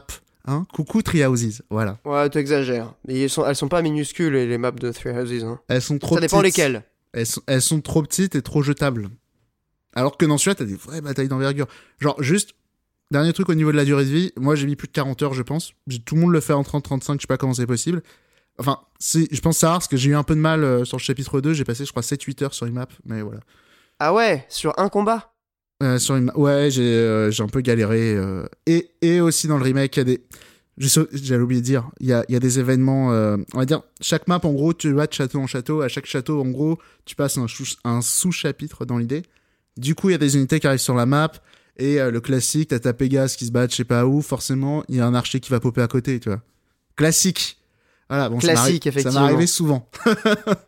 Ok. Des, des dégueulasseries dans le genre, mais donc voilà. Euh, grand jeu. Ouais, ça m'a donné envie de relancer euh, une partie de, de Three Houses en tout cas en attendant le, le potentiel remake. Bah merci, merci Monique, c'était une belle chronique. On voit que t'as passé du temps en plus. Ah, alors pas tant que ça. Je, euh, je crois que je passais plus de temps à parler qu'à écrire, mais euh, enfin. Non mais je parle de, des notes, de ton mais- investissement dans un vieux jeu. C'est pas un jeu dont on, en- on entend parler régulièrement, tu vois. Ça- donc c'est Ça intéressant. remonte, ça remonte. Je sais pas pourquoi l'algorithme YouTube, il s'est dit, eh, hop, je déballe. Il m'a ressenti. Ah mais c'est parce que toi tu t'intéresses à, à Fire Emblem de base, donc à Ouais, mon mais c'était pas forcément des, non, c'était pas des vidéos qui étaient sorties le jour même. C'était des vidéos, alors qu'elles étaient sorties en 2019. Je, Ouais, T'as peut-être regardé exactement- une, t'es tombé dessus et il s'est dit ah tiens il a bien aimé ça et du coup il t'a enfermé Ah, dans ce petit balance. cercle. Non, fran- fran- franchement, je voyais pas mal de vidéos euh, sur le jeu. Je me disais, putain, mais qu'est-ce qu'est-ce que t'essaies de me dire, Google? Et, euh, et sur ce Fire Emblem là, hein, parce que. euh, alors, c'est quand même l'un de ceux dont on parle le plus dans les vieux, hein, on va pas se mentir, mais euh, voilà. Ok, d'accord. Bah, Et- merci Monique. et donc, une euh, très voilà. bonne chronique. Non, et puis bah c'est vrai que on n'a jamais assez de Fire Emblem. Moi, j'ai découvert cette série euh, avec la, la, la 3DS, euh, donc plutôt récemment en fait. Alors que bon, c'est une série qui a qui a fait ses lettres de noblesse dans les années 90. Tu l'as tu l'as souligné. C'est une super vieille série Fire Emblem. C'est un monument. Enfin, qui a refait euh, au Japon, parce que même, et même au Japon, c'est pas un succès énorme. Je crois que celui-là, c'est l'opus culte. Je crois que c'est 500 000 exemplaires. C'est pas énorme. hein. Enfin, après. Oui, en termes de vente, tu veux non, dire. ouais. enfin, quoique, maintenant que j'y pense, c'est vrai que c'est un jeu de 96 sur Super NES, c'est quand même la fin de vie. Hein. Mais euh, Ouais, bah ouais, Bah, il est sorti après la PlayStation et la Saturn, quoi. il est sorti la même année qu'FF7. Le, mec, il a sorti un jeu sur euh, Super Famicom en 2000. euh, c'est effectivement, il a été un petit peu en retard le, le papy. hein. Ouais, mais il est sorti en même temps qu'FF7. Ouais, c'est vrai que quand, quand tu réfléchis comme ça, c'est assez fou, quoi. Ouais. Et donc, euh, bah, désolé de de- d'embrayer, mais c'est vrai que le, le temps file euh, tout doucement. Et donc, je vais euh, bah, demander à Mikael, à moins que tu veuilles que j'em- j'embraye tout de suite, euh, si veux. jamais tu veux bien nous parler de tes, tes jeux du moment, euh, Mikael. Oui, alors mes jeux du moment, je vais rapidement évoquer euh, plusieurs jeux, ce qui fait que je vais être très expéditif et à mon avis ça va faire un peu grincer des dents étant donné qu'il y en a notamment un qui est assez culte pour pas mal de personnes et, euh, Ah, et sur lequel je vais avoir un avis mitigé, mais euh, je vais le garder en avant-dernier. Euh, le premier auquel j'ai joué pas mal le podcast durant qui dérange, hein, le encore. podcast qui dérange. Là où on ose dire les choses. Non, il est dans l'actu en plus ce jeu. Donc le premier auquel j'ai joué c'est Human Fall Flat, un, un, un jeu que j'appelle un jeu à YouTuber. Donc ça fait partie de ces fameux jeux où t'as des persos avec une physique totalement démontée et en fait le simple fait de maîtriser tes contrôles est un challenge. Ça joue en coop, c'est de la plateforme et effectivement c'est plutôt marrant. C'est un mélange de réflexion. Et, euh, et ce qui est intéressant, c'est que contrairement aux jeux habituels, euh, type le jeu avec le Octopus Dad, non, le jeu avec le poulpe ou ce genre de truc, Octodad. Octodad, là ils ont vraiment poussé le concept pour essayer de Je faire un voulais jeu. dire euh, Octopus Traveler, mais. Non, c'est autre chose encore, effectivement. Ils ont vraiment poussé le concept pour essayer de faire un vrai jeu qui dure pas mal, qui est jouable en coop et il se renouvelle de manière assez intéressante. Donc beau petit coup de cœur. J'ai également pas mal rejoué à Rocket League. Donc Rocket League. Excuse-moi, Ouais. Excuse-moi de Roder Angers. Human euh, Fall Flat, il est pas sur euh, Game Pass. Ga- Oui, c'était ça ma question, il me semblait avoir vu. Alors, tu verras, euh, il y a du Game Pass hein, ce mois-ci de mon côté. Mais effectivement, Ah, il est- le- top, le top des crevards. euh, moi, je sors un jeu émulé sans respect. Euh, alors j'aurais, j'aurais une anecdote Game Pass et tu verras, je suis pas tant un crevard que ça. Euh, T'as acheté des smacks, c'est pour ça. Moi, c'est dans les trésors que j'ai mes, mes codes. non, mec, c'est, c'est pire que ça, vous allez me juger. Donc, Rocket League, euh, j'ai recommencé à y jouer. C'est un jeu où j'ai plus d'une centaine d'heures et c'est quand même Ah ouais, incroyable. centaine d'heures ouais, mais je joue. Wow, excuse-moi, je- j'ai réagi Si chaud. tout. Mais mec, je joue pas mal avec Ju et je crois qu'il est, euh, il a dépassé les 500 heures. Mais ça reste Purée. un jeu incroyable. Je le conseille vraiment à tous ceux qui le regardent d'un œil euh, pas envie, parce que moi c'est vraiment un jeu qui me tentait pas du tout. Enfin, je, je Bah, pense que Future Babal, ça fait pas envie. bah, quoi. exactement. Et tu vois, j'ai beau aimer le foot. Euh, J'ai faux aimer les bagnoles. j'aime pas les bagnoles, mais euh, tu, tu vois, il y avait rien qui me faisait moins envie, et pourtant, bah, dès que tu commences à maîtriser un peu le jeu, ça m'étonne pas qu'en e-sport, euh, ça marche hyper bien, parce que c'est très très cool. Euh, et j'ai joué, bah, là je vais commencer à vraiment parler du jeu, à Horizon Zero Dawn, dont on parle pas mal en ce moment, parce qu'il serait euh, susceptible d'être porté sur PC, je sais pas si ça a été encore officialisé, Si, c'est officiel, ouais. voilà, annoncé comme euh, un des jeux de la génération par beaucoup de gens. Et euh, bah, je vais commencer avec les points euh, qui qui me vaudront pas l'échafaud. Effectivement, l'open world est super intéressant, t'as une faune et une flore de ouf, c'est une invitation à l'exploration, même si quand je compare avec des trucs genre euh, le dernier Zelda, c'est quand même pas du même calibre, mais j'ai bien C'est kiffé. sorti en même temps en plus. hein. C'est ça Voilà. qui fait un petit Pour- peu mal pour au moi, cul, ça euh. fait mal au cul. violent, ouais. Euh, c'est vraiment hyper impressionnant sur PS4 classique graphiquement, j'ai vraiment pris une claque. C'est super beau. Par contre, c'est vrai, euh, le jeu est magnifique. ouais. moi, j'ai rarement eu un jeu qui m'a autant cassé les couilles avec un pad. C'est-à-dire que je suis Oh. principalement un joueur PC. Et je pense que c'est dû à ça. C'est fait que dès qu'il faut viser, je suis habitué au clavier souris. Et euh, ben alors les putains de piafs mécaniques qui volent en l'air et qui sont assez rapides pour les viser au pad, même avec l'assistance à viser, j'ai trouvé ça casse-couille. Et en fait, le J'ai jeu, mis le gyroscope? euh, je ne crois pas. Il n'y a pas de gyroscope, je crois, Monique. En plus, Il y en a je pas. croyais que tu me, j'avais même pas compris que tu me trollais, mec, vu que dans certains jeux, tu sais, tu peux ajuster un peu. Euh, mais Bah non, ouais, mais j'ai, dans, dans Zelda, quand même, ça aide, mine de rien. je sais même. Le gyro. Mais en tout cas, euh, Bah, Parce que c'est naturel. Bah, parce que c'est naturel dans parce que si tu veux, dans, dans Horizon Zero Dawn, j'ai juste pété un câble là-dessus, et franchement, j'ai pas réussi. Et c'est pareil, euh, les quêtes, je les ai trouvées, euh, les quêtes annexes complètement FedEx. J'ai essayé d'en faire deux, et après, j'ai complètement arrêté, et, et je pense Super mal écrite en plus. Ouais, et, Vraiment, je, et euh, le côté RPG, c'est pareil, tu sens qu'ils ont voulu tenter un truc, mais qu'ils sont pas allés jusqu'au bout. Euh, J'avais l'impression de voir, euh, bah tu vois, ce que Assassin's Creed aurait pu devenir en ratant son virage avec Origin et Odyssey, virage que moi je juge réussi. Et en fait, je me dis, bah tout ça, j'aurais pu le passer outre, mais vraiment la maniabilité à la manette, euh, c'est un truc con, c'est un truc ultra subjectif, mais moi ça a été un vrai frein et je pense qu'il faudra que je le réessaye sur PC parce que là c'était tout simplement pas possible. Mais, le système de combat est malgré tout assez intéressant. hein. Alors j'entends bien les critiques sur la maniabilité et la visée, mais je trouve que dans la perspective juste mécanique, tu vois, de comment on affronte les, les ennemis, euh, les espèces de créatures euh, robotiques, les, c'est intéressant les quand même. idées de points faibles, de, de, de corps à corps qui est pas non plus surpuissant, euh, de, de différents éléments que tu peux mettre en posant des pièges avec des, des espèces de câbles, en, en ayant différents types de bombes, c'est hyper intéressant. Mais moi j'ai eu un gros problème vraiment bah, sur la visée, hein. c'est bête et méchant, mais ça encore une fois c'est à cause du fait que je sois joueur PC. Et euh, je passe au dernier jeu qui est un jeu crevard, qui est un jeu euh, Xbox Game Pass du coup. Euh, Les fameux. bah oui, le remake, le vrai de Edge of Empire 2. Bah parce que tu sais, Edge of Empire 2, t'avais une version HD euh, que ouais, c'était de la merde. Alors moi, je l'avais acheté comme un bon Yankee sur Steam et j'avais kiffé ma nostalgie, même si c'était un peu de la merde. Et du coup, bah, Edge of Empire 2, le vrai remake entre guillemets, bah écoute, j'ai bien kiffé et je vais pas en parler longtemps parce que finalement tout le monde sait ce qu'est Edge of Empire 2. Euh, mais ça me rappelle à quel point euh, aujourd'hui toutes les innovations que tu as eues en, en STR, c'est pas forcément des trucs qui me bottent de ouf. Et finalement, le jeu il évolue pas en termes de mécanique de gameplay, tu vois, c'est quelques éléments de peaufinage genre sur les fermes, des conneries comme ça. Mais je trouve que le jeu est encore super actuel. Et c'est là que je me rends compte en fait, le STR de la décennie pour moi c'est un truc qui est sorti avant 2000 quoi. Donc j'ai, j'ai- Mais c'est intéressant parce qu'ils relancent même euh, la partie compétitive là sur, euh, sur- avec le remake. ouais, ils ont notamment eu des OP avec pas mal de gros streamers. euh, Ouais, parce que le côté compétitif, j'y crois moyen. quand Ouais, même, moi j'y crois 2. assez moyen. Après, euh, c'est, j'ai Alors, je regardé parle pas de l'e-sport, hein. je parle vraiment de, du multijoueur. euh, Parce qu'en fait, si tu veux, la version classique de, de Age of Empires 2, euh, il y avait plus personne sur les serveurs en ligne depuis assez longtemps. Et là, le fait que le remake soit sorti, ça, j'ai l'impression que ça a relancé pas mal d'intérêt pour le jeu. Et la dernière fois que je me suis connecté, il y avait peut-être 500 parties, un truc comme ça. Non, mais C'était pas en mal, tout cas, c'est joué et euh, moi, ça me ça me conduit vraiment à ce constat. En fait, les évolutions récentes en termes de STR, c'est pas un truc qui m'a hypé de ouf.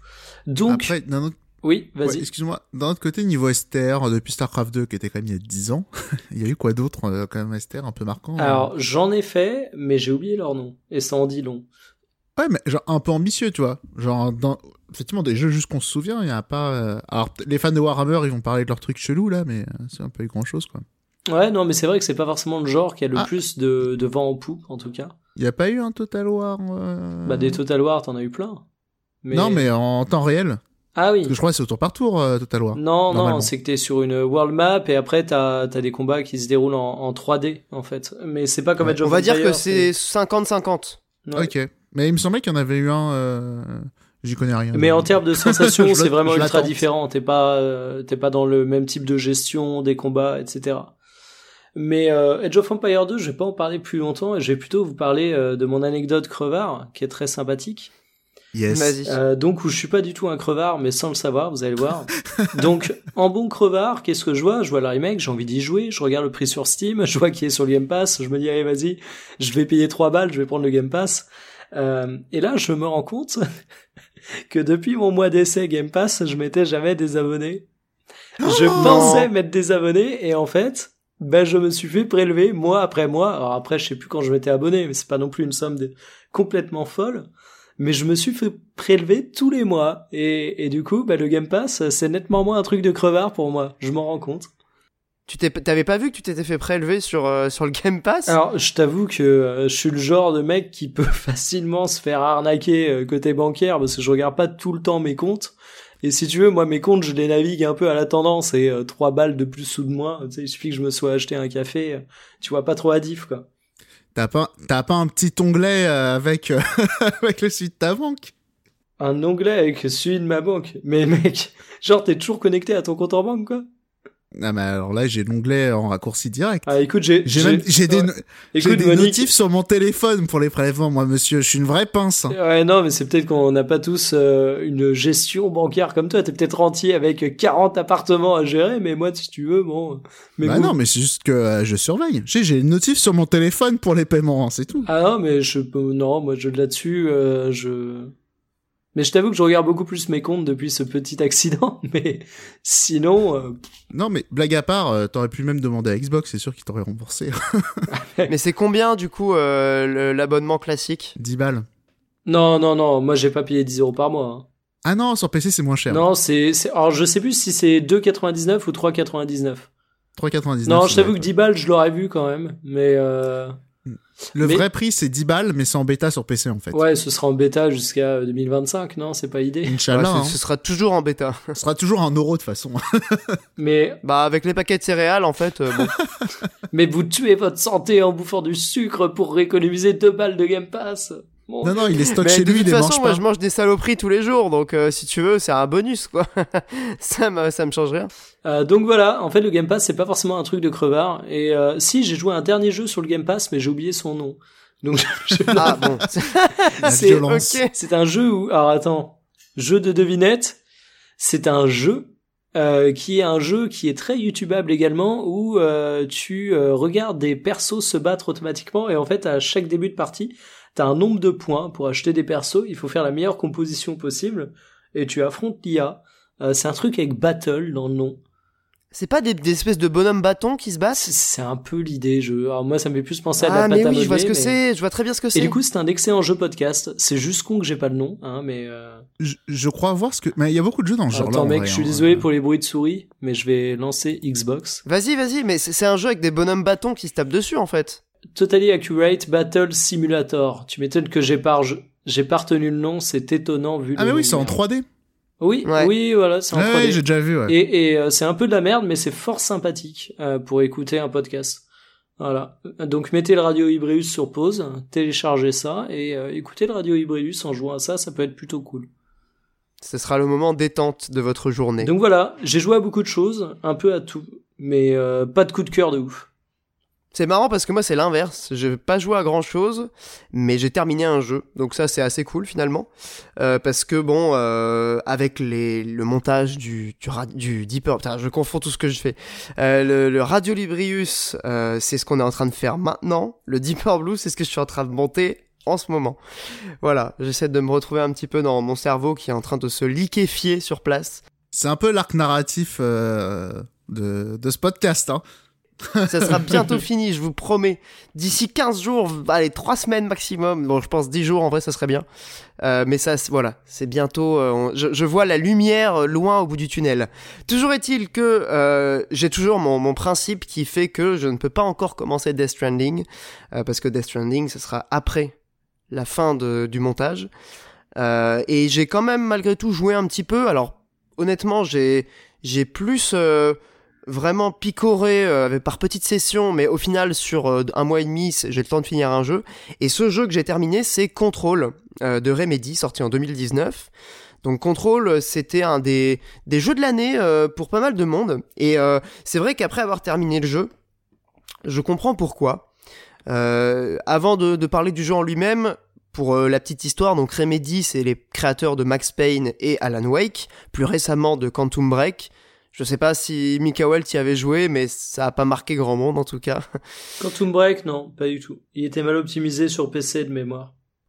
Le concept était plutôt cool. C'était donc un principe de euh, mélanger la série télé, donc avec des vraies images de, de séries filmées, euh, notamment avec l'acteur de, de Littlefinger euh, dans, dans Game of Thrones, et le, et le personnage du maire de Baltimore dans The Wire, que je suis en train de regarder en ce moment et dont je vais parler euh, dans la rubrique hors Quand jeu. tu donnes le pitch en fait du principe du jeu, moi je trouve que c'est c'est ultra flippant et j'ai mon j'ai mon alerte à nanar qui se déclenche, tu vois. Je, je revois alerte rouge avec ses cinématiques.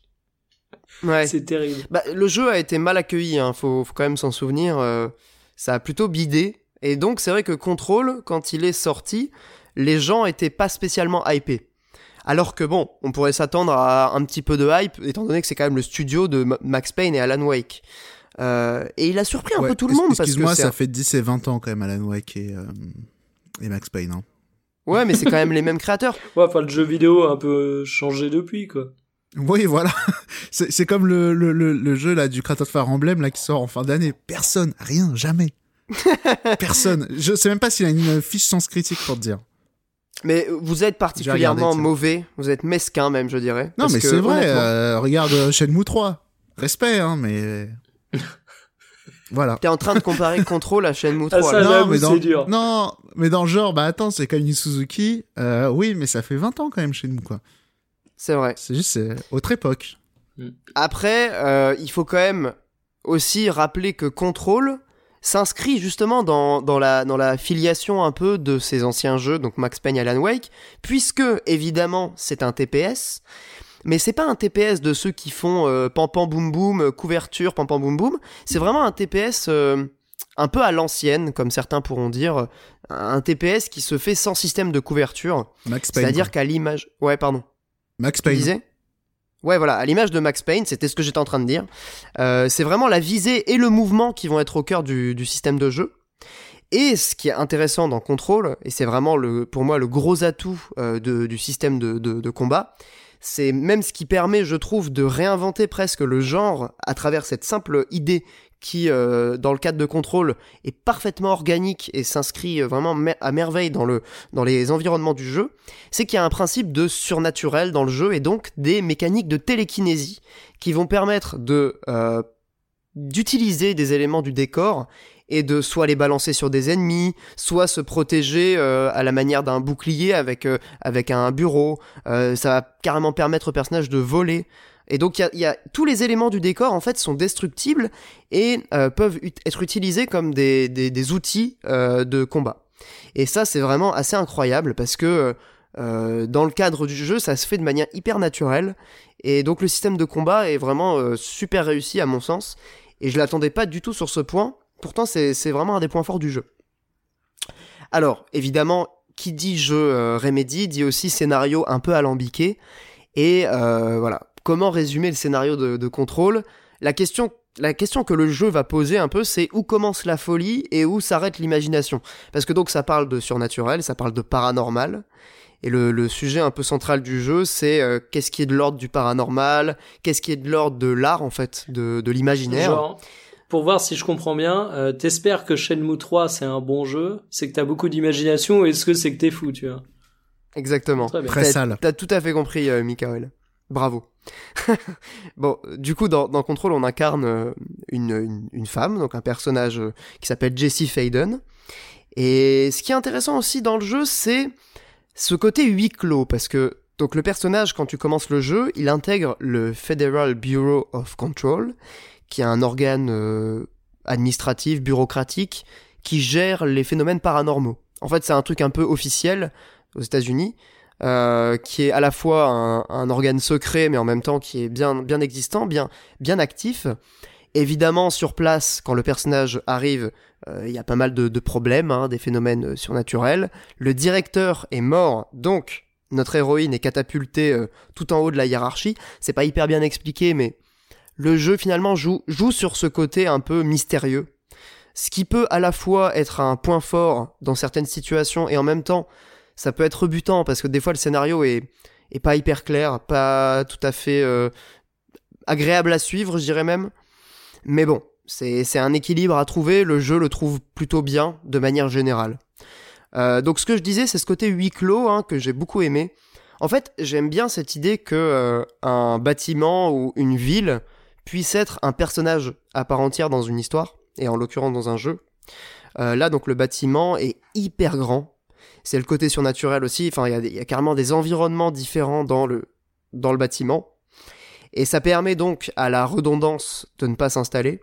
Et ça permet surtout de mettre en valeur le, le, un des énormes vraiment atouts du jeu, c'est sa direction artistique. Euh, quand on regarde les tops de, de, graphisme de l'année dernière, Control revient souvent. Et c'est vrai que, c'est totalement mérité parce que, bon, je vais pas forcément parler du ray tracing parce que effectivement, c'est un des jeux qui exploite le mieux cette technologie-là sur PC. Évidemment, c'est pas sur console, mais Ah, attends, sur les enfin- prochaines consoles euh, Ray Tracing Ready. Ouais, non mais en vrai, Osef, Oui. c'est pas un truc qui va révolutionner l'industrie du jeu vidéo. Euh, perso, j'ai testé. C'est tellement gourmand que il faut vraiment baisser tout le reste des options pour pouvoir en profiter, mais c'est quand même hyper impressionnant. C'est-à-dire que toutes les les réflexions qu'on peut avoir dans la vie de tous les jours, c'est-à-dire, euh, je sais pas, un- une vitre, euh, un truc un peu transparent et tout, ça va se retranscrire dans le jeu en temps réel.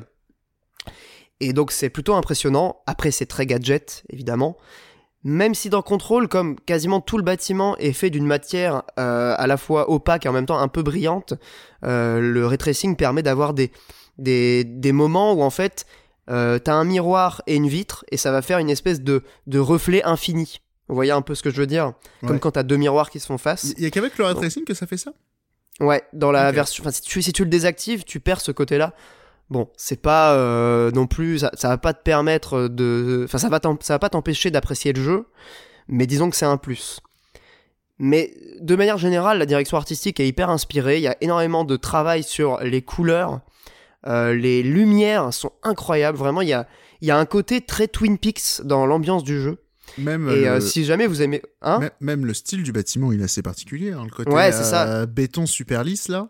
Exactement, et c'est à la fois hyper froid, et en même temps, c'est. euh, Il y a un côté euh, presque chaleureux dans les bâtiments, dans les, euh, dans les pièces que tu vas explorer, et les environnements que tu vas visiter, parce que du coup, euh, t'as vraiment l'impression qu'il y a des gens qui ont vécu, mais il y a plus personne quasiment, évidemment, à Ah. part les ennemis. Un, mur de béton, tu lui mets euh, un petit chiffon rouge, euh, tout de suite, mine de rien, ça crée un truc. euh, Enfin, j'ai- vu pas mal d'images quand même de contrôle où tu sais, genre juste tu, genre juste tu fous un tapis dans, un, dans, dans, dans des murs bétonnés, mine de rien, ça fait vachement ressortir, ça fait vachement ressortir les couleurs et les textures en fait. Exactement, et il y a énormément de travail aussi sur les, Donc comme j'ai dit, les lumières, mais des lumières de couleur. Donc il y a par exemple euh, évidemment la lumière rouge qui va être pour les alarmes et donc qui va se refléter sur euh, à la fois les, les murs, le plafond. Euh, certes, bon, je vais pas spoiler le jeu parce qu'il y a pas mal de trucs qui sont euh, vraiment. C'est un jeu qui est extraordinaire quand on le découvre sans, sans rien attendre. Perso, j'attendais pas grand chose du jeu, je l'ai fait un peu comme ça parce que j'avais envie de tester euh, le, le ray tracing un petit peu. Voilà, je me suis dit tiens, je vais envie de tester, euh, tester la bécane. J'avais envie de tester mon, mon gros PC de gamer. On, a, on adore Euh, ça, nous aussi, les gamers. Hein. On adore les gamers, effectivement. Jouer avec nos gros engins, on aime bien. Mais, euh, mais du coup, j'ai vraiment.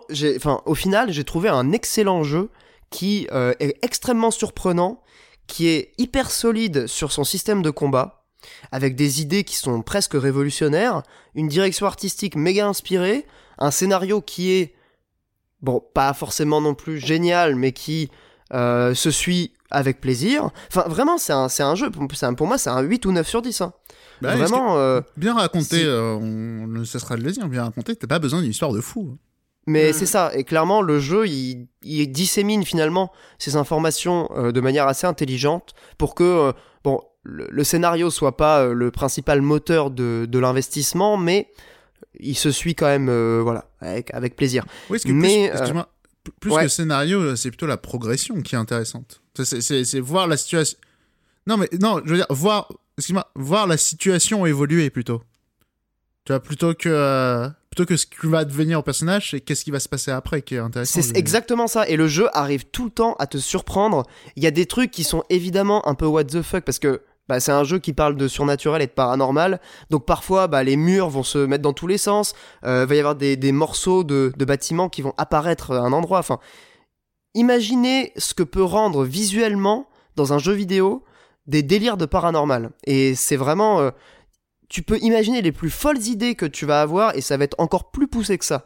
Et c'est ça qui est ouf dans, dans Control, c'est que ils ne se sont jamais arrêtés. Ils ont vraiment si tu veux, il n'y a pas de limite à l'imagination euh, visuelle des, créateurs du jeu. Et ça, c'est vraiment un énorme truc que j'ai kiffé parce que c'est tout le temps surprenant. Et comme tu l'as dit, on a envie de continuer pour voir quelle est la prochaine surprise visuelle ou, euh, ou euh, de situation de jeu que le que Control va proposer. Il y a vraiment ce délire de mais mais ça mais ça va jamais s'arrêter en fait. Et ça, c'est un énorme point fort.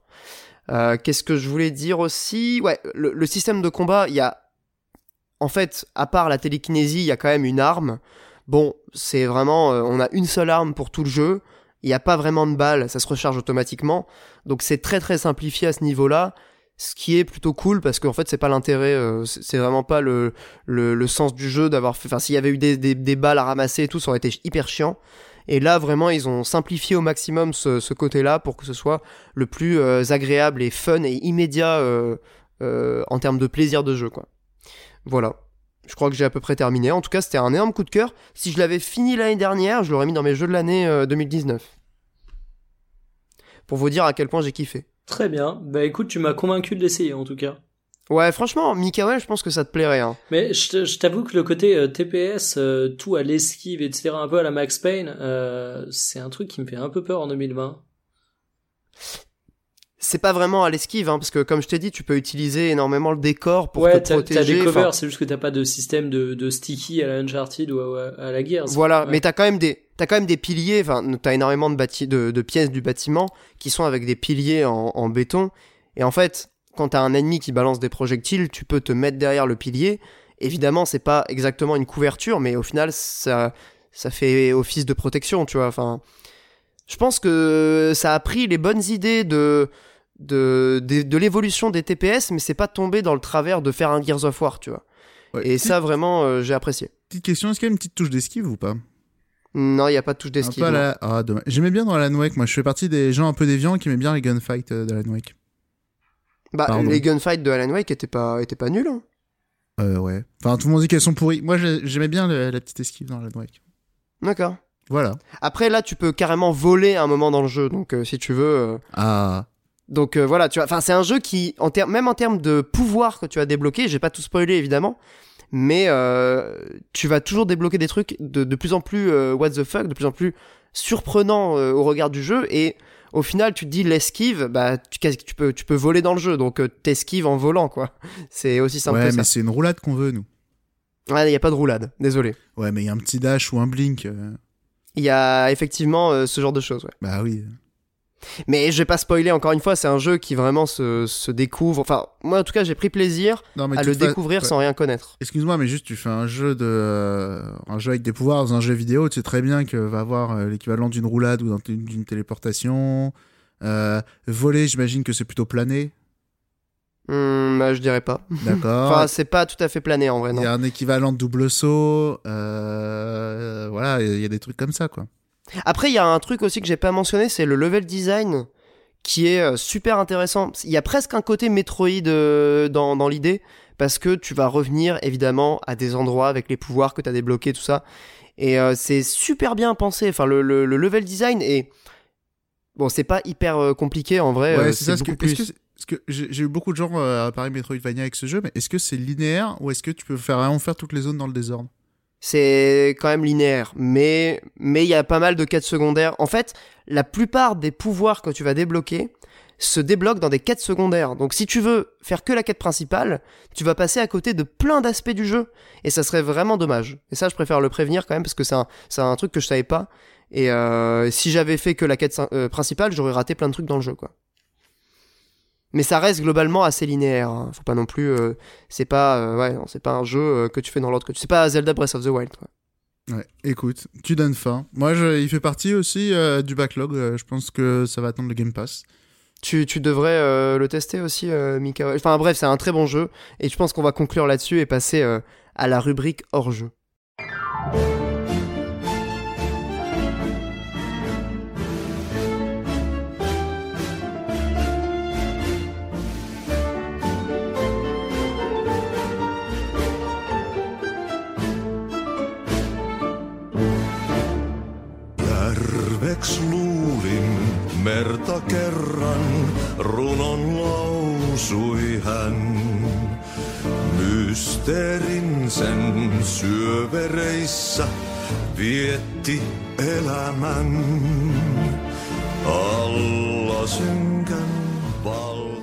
Bien, nous voilà donc dans la rubrique hors jeu, la rubrique conclusive de l'émission où on va vous faire nos petites euh, recommandations culturelles. Euh, bah, puisqu'on a commencé avec un certain ordre dans la partie euh, chronique jeux vidéo, on va reprendre le même euh, pour cette partie-là. Et donc, Monique, est-ce que tu as un, une recommandation à nous faire? Ou est-ce que tu es en train de la trouver à l'instant?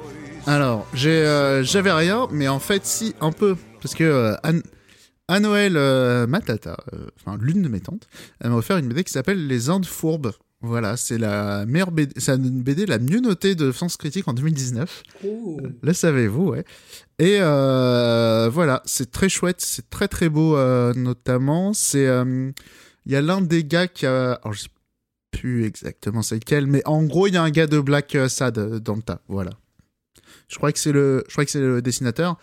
Et euh, ça raconte l'histoire d'une euh, petite canaille, on va dire, euh, qui ça se passe. Ah putain, j'ai pas envie de dire de conneries, mais ça se passe à l'époque, on va dire des des conquêtes espagnoles en Amérique. Voilà, et c'est quelqu'un qui fait des coups de sevis et, et voilà, qui retombe toujours sur ses pattes. On va dire ça comme ça. Et euh, je vais pas en dire plus parce que c'est vraiment une BD qui joue beaucoup sur la surprise. Et euh, voilà, parce que comme c'est un- quelqu'un qui fait des coups de sevis, euh, voilà, il a toujours quelque part un coup d'avance ou parfois deux. euh, et c'est raconté d'une manière, au niveau de la narration, voilà, il y a beaucoup de flashbacks et tout, c'est euh, très chouette.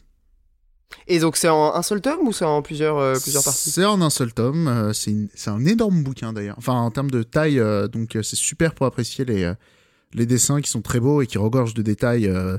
donc, tu vois, les, les petits coups de malice, tu vois, tu les vois pas forcément au, au truc, et après tu te dis, mais attends, ça sort d'où ça? Tu revois euh, une case et tu te dis, ah, effectivement, il y a ce petit détail que j'avais pas vu et tout. Voilà, c'est euh, très chouette, j'avais passé un chouette moment à le lire. euh, pas très long, ça va faire 150 pages peut-être, un truc comme ça. Et voilà, c'est un bon moment. Donc, euh, les Indes fourbes. De... Les Attends, Indes fourbes. Donc les Indes comme le, le pays. Ouais, mais c'est les Amériques à l'époque. Euh, Oui, oui, d'accord, ok. Voilà.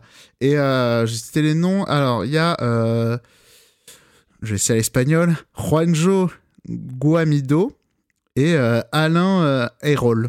Arol. Ayrol. A-Y, je sais pas. Voilà. C'est le dessinateur de Black Sad ou le scénariste? Je ne sais pas.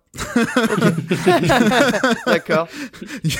Il y a l'un des deux, j'avais cliqué sur son nom et j'ai vu Black... euh, alors c'est Juan euh, Guarnido qui est euh, qui est dessinateur, auteur, coloriste, réalisateur espagnol et euh, il y a Black Sad euh, sous son nom sur Sens Critique. Donc euh, voilà. En tout cas, on sent que t'as gardé euh, cette habitude de rouler des R, tu vois. On parlait de ton niveau en espagnol au départ. Eh quand même. Mais alors, d'ailleurs, rouler les R, c'est pas utile que en espagnol parce que quand tu fais un peu de, de notions de japonais, Oui. les, tu sais, il y a un petit peu rouler les R. hein. Ah, c'est pas tout à fait roulé mais je vois ce que tu veux dire. Tu vois, les arigato, c'est presque roulé, hein. Ouais, mais c'est prononcé à la Jap, c'est pas genre rouler les airs comme euh, comme euh, les euh, comme les Espagnols ou comme les Écossais quoi. Non, bien sûr que non, mais il y a, y quelque chose qui. quoi. Il y a un cousinage dans le truc, quoi. Ouais, mais c'est comme l'arabe aussi, il y a des sons qui euh, se ressemblent un peu. La fameuse voilà. connexion espagnol, Écosse, Japon, tu vois. C'est bien connu. Bah non, mais bah, c'est juste que c'est des c'est juste qu'en France on a le R très euh, le R quoi. Mais il y a que Et, la euh, France qui a le R. Ah ouais, bah c'est pour ça que le barbare. R. bah, c'est pour ça qu'on voit plein de nuances dans dans les autres quand ils, ils parlent. Bah ouais, c'est ça. Il y a les, Austra- les Australiens aussi, je crois, ils ont une façon un peu bizarre de de de, de- enfin un peu bizarre, on se comprend quoi. On a du mal à comprendre quand ils parlent et qu'on maîtrise pas l'anglais, voilà. Comme les Écossais. Les Écossais, c'est un délire, mais euh, Ah, les Écossais, euh, on est plus confrontés quand même, parce qu'on en a beaucoup quand même près de chez nous. Donc, euh, l'accent écossais, on le connaît, quoi. Petite anecdote, une fois euh, j'étais en Écosse du coup, et on sortait d'un bar et tout, il était assez tard, et il y a un mec dans la rue, euh, il nous parle, il nous demande un truc, alors, je comprends rien, et euh, moi je suis pas ouf en anglais, mais j'avais un pote qui avait fait LV2 anglais avec moi, euh, il me dit, Pff, je comprends pas du tout, et on a un pote qui parle vachement bien anglais, euh, qui, qui a vécu aux États-Unis et tout, on le fait, et nous, il- on comprend pas ce qu'il dit, après il fait, ah, non, il parle pas anglais. Plot twist, si, mais c'était un blédard écossais, et Ah il avait ouais. un accent, c'était assez abusé quoi. Ah ouais, à couper au couteau, quoi. Ok, d'accord. C'était compliqué. ok. Eh bien, outre ces débats euh, linguistiques, euh, Mikael, je vois donc sur le conducteur que tu as prévu de nous parler. Alors, je suppose que c'est une série télé, mais tu vas peut-être me contredire euh, tout de suite? Eh bien non, je vais parler de la série TV et je vais parler de The Wisher, comme disent les vrais. Ouais, c'est ça Euh, Ah, Parce que j'ai cru que c'était les bouquins à un moment, et au final, je me suis dit, comme il y a la série qui est sortie. Non, non, je t'avoue que les bouquins, je m'y suis pas encore attaqué. Et euh, fun fact, ma copine m'en a parlé hier. Elle m'a dit qu'elle était passée à la Fnac, qu'elle était vachement tentée de prendre les bouquins, qu'elle a vu, euh, je sais plus quel tome avancé. Elle m'a dit, oh, les couvertures étaient trop belles. Et sacrilège, sur le tome 1, ils ont mis euh, l'affiche de la série. Et du coup, Alors non, alors dis-moi. c'est une... euh, alors, alors, juste pour la, la petite anecdote, justement. Ouais. En gros, l'éditeur Brajlon, qui euh, donc euh, fait The Witcher en France, enfin la série en bouquin Le Sorceleur, ils ont sorti quatre versions du premier tome. C'est-à-dire donc une version avec une couverture assez simple en format poche, une version avec la gueule du personnage du jeu vidéo, une version avec euh, donc Henri Cavill de dos, donc la- l'affiche de la série télé Netflix, et une très belle version avec une couverture euh, hyper euh, épurée, avec un blason Eh bien, hyper Tu stylé. fais bien de me le dire parce que elle a été séchée à rien que sur la couverture. Donc je pense que face à la couverture originale, ça pourrait faire une bonne idée de cadeau. Euh, mais du coup, ouais, et vraiment, le- le- leur édition un peu premium, entre guillemets, donc de la série, qui est sortie il y a un an, je crois, maintenant. le premier tome est malheureusement en rupture de stock partout. Donc faut attendre un petit peu pour qu'il soit... euh, je crois que dans une semaine, ils seront réapprovisionnés. Euh, mais euh, vraiment, les couvertures de l'édition euh, un peu premium, elles sont incroyables. Enfin, moi, je les trouve vraiment magnifiques. Est-ce qu'ils offrent ce très, excuse-moi, est-ce qu'ils offrent ce très joli collier avec euh, le petit logo Witcher là? Non, non, non, non, justement. Oh, il est si beau ce médaillon. bah ouais, mais dans, dans le bouquin, il est pas tout à fait pareil que dans les jeux, en fait. Donc Mm. c'est voilà, c'est un petit peu particulier. Mais euh, moi, du coup, j'ai lu les deux premiers tomes euh, de la série en bouquin. Là, j'attaque le troisième. C'est voilà, j'aime, je suis pas un énorme fan. euh, c'est sympa, mais pour l'instant, je suis pas, euh, voilà, je suis pas. un- je me suis fait voler ma chronique culturelle. Non, vas-y, vas-y, pardon, excuse-moi. Mais c'était parce qu'en ce moment, euh, c'est il y a un peu la folie The non, Witcher. mais oui, t'as euh. raison. Et justement, ben, euh, c'est le podcast où je me fais des copains, tu vois. J'ai dit qu'Horizon Zero Dawn, je pouvais pas. Et, et du coup, The Witcher, euh, The Witcher, Qu'est-ce que t'as pensé de la série, euh, Mikael, du coup? Ben, euh, alors, je vais commencer par le positif. Euh, je trouve que en termes d'adaptation euh, des bouquins, de ce que j'en ai entendu, c'est très cool et même par rapport à l'esprit général, t'as pas trop eu de, de modifications.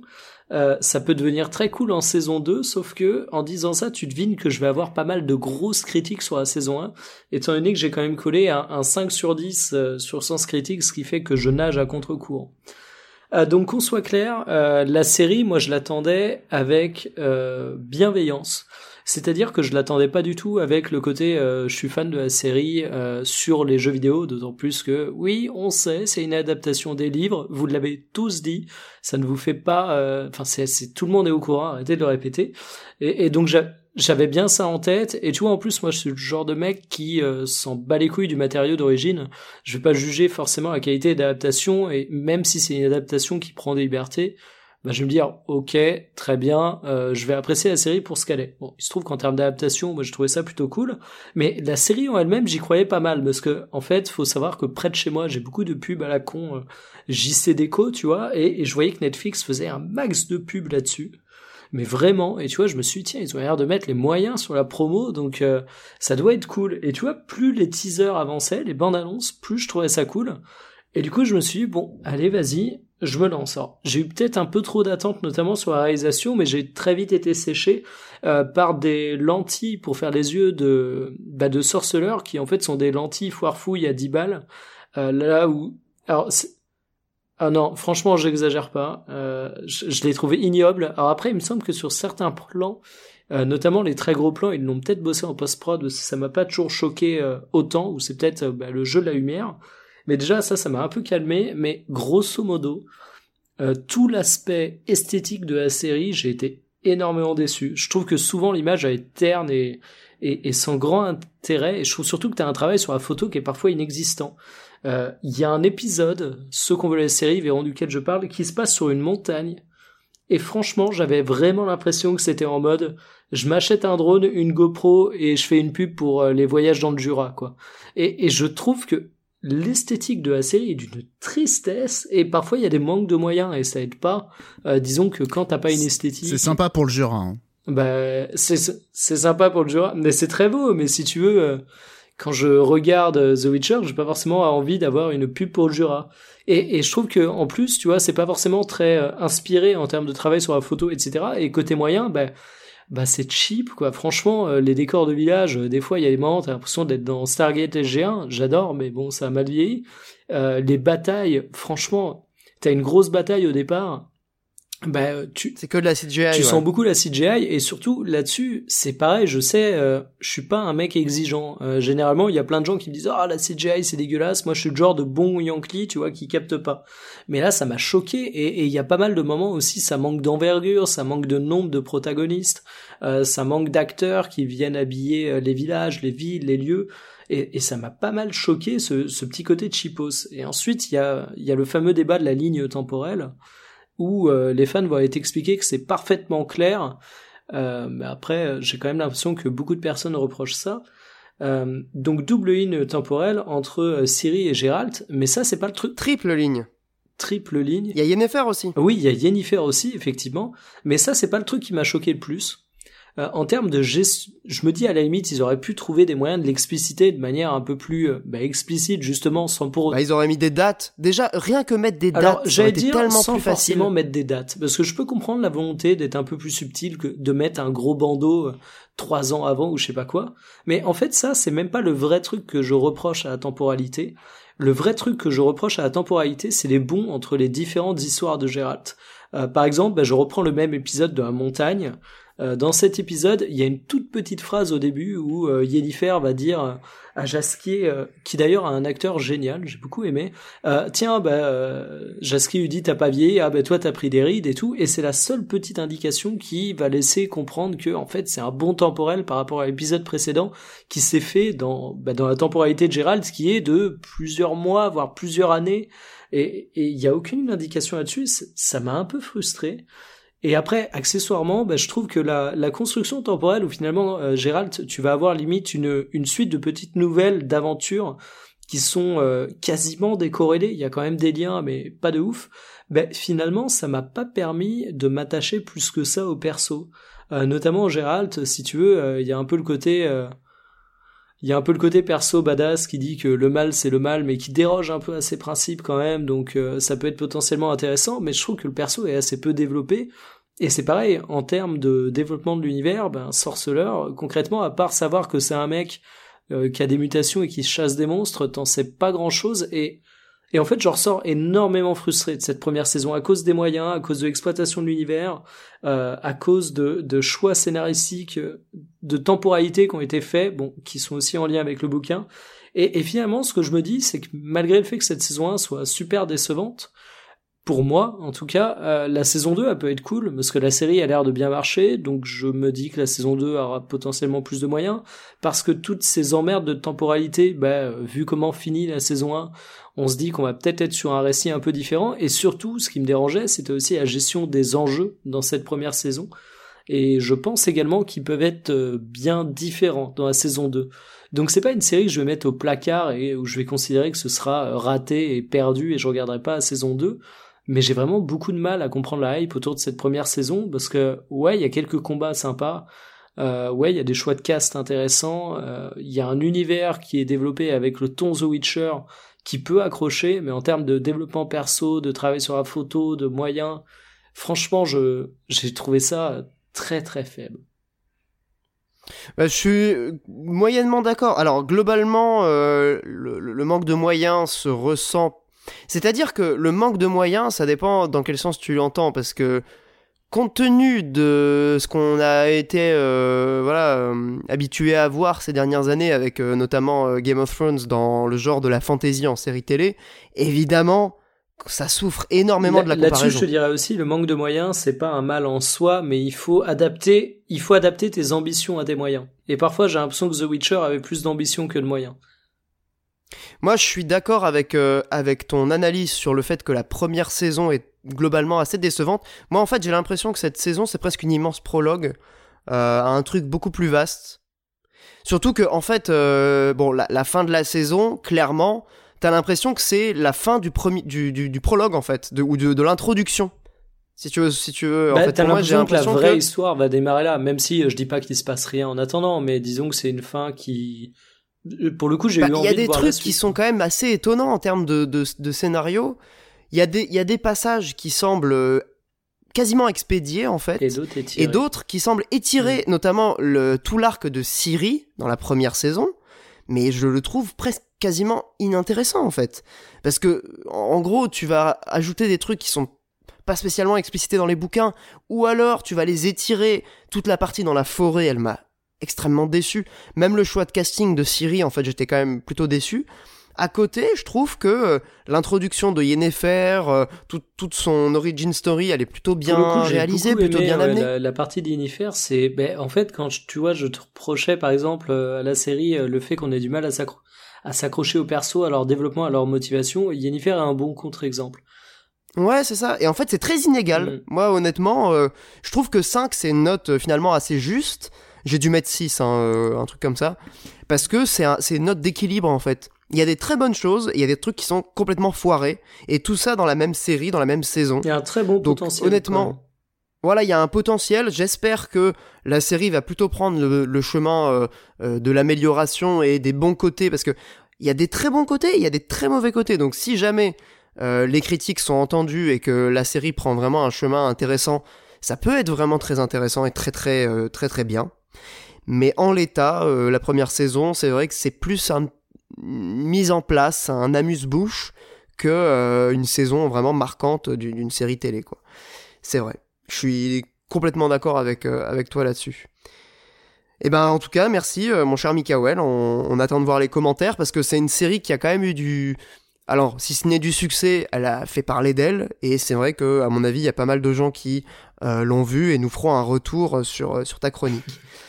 maintenant, puisqu'on parle de série télé, J'avoue que je vais parler de trucs qui sont euh, quasiment dans une autre catégorie que, The Witcher. C'est même, c'est même quasiment plus de la série télé pour moi. Euh, notamment un monument de, de, son, de son médium. Je vais parler donc euh, des œuvres de David Simon, qui est donc a priori le showrunner de, de plusieurs séries télé depuis les années 2000. Notamment euh, The Wire, qui est considéré par pas mal de monde comme étant la meilleure série de tous les temps. J'ai peut-être, bon, voilà, personnellement, j'ai peut-être un, un petit peu de réticence, on va dire, à qualifier une série de meilleure série de tous les temps.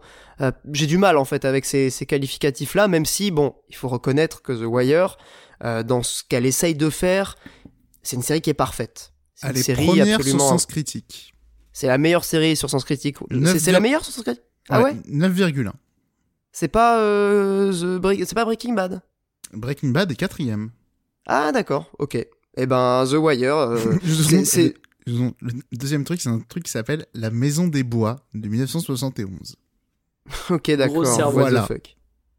bah encore une Un fois, c'est les trucs de niche. Le problème de Sens Critique, c'est que dès qu'il y a un truc de niche qui est apprécié, il va avoir des notes de ouf. Parce que c'est que les gens qui aiment qui vont aller noter, tu vois. Donc c'est un peu faussé, mais bon. Pour revenir à The Wire, c'est une série qui a euh, aujourd'hui un statut d'œuvre culte, euh, et c'est totalement mérité à mon sens, parce que, euh, pour, voilà, à peu près rés- résumer le, principe de la série, on va suivre le quotidien de plusieurs groupes sociaux dans, dans la ville de Baltimore au début des années 2000. Euh, donc on va suivre à la fois le trafic de drogue, mais également les policiers qui euh, luttent contre le trafic de drogue. On va voir euh, les politiciens qui gèrent la ville. On va voir les profs qui essayent de s'occuper des enfants qui vivent dans les quartiers où il y a du trafic de drogue. Et ce qui est vraiment incroyable dans ces séries, qui comptent 5 saisons, c'est que donc chaque saison va avoir un angle particulier pour aborder son sujet. Donc la première saison, c'est euh, le trafic dans les tours.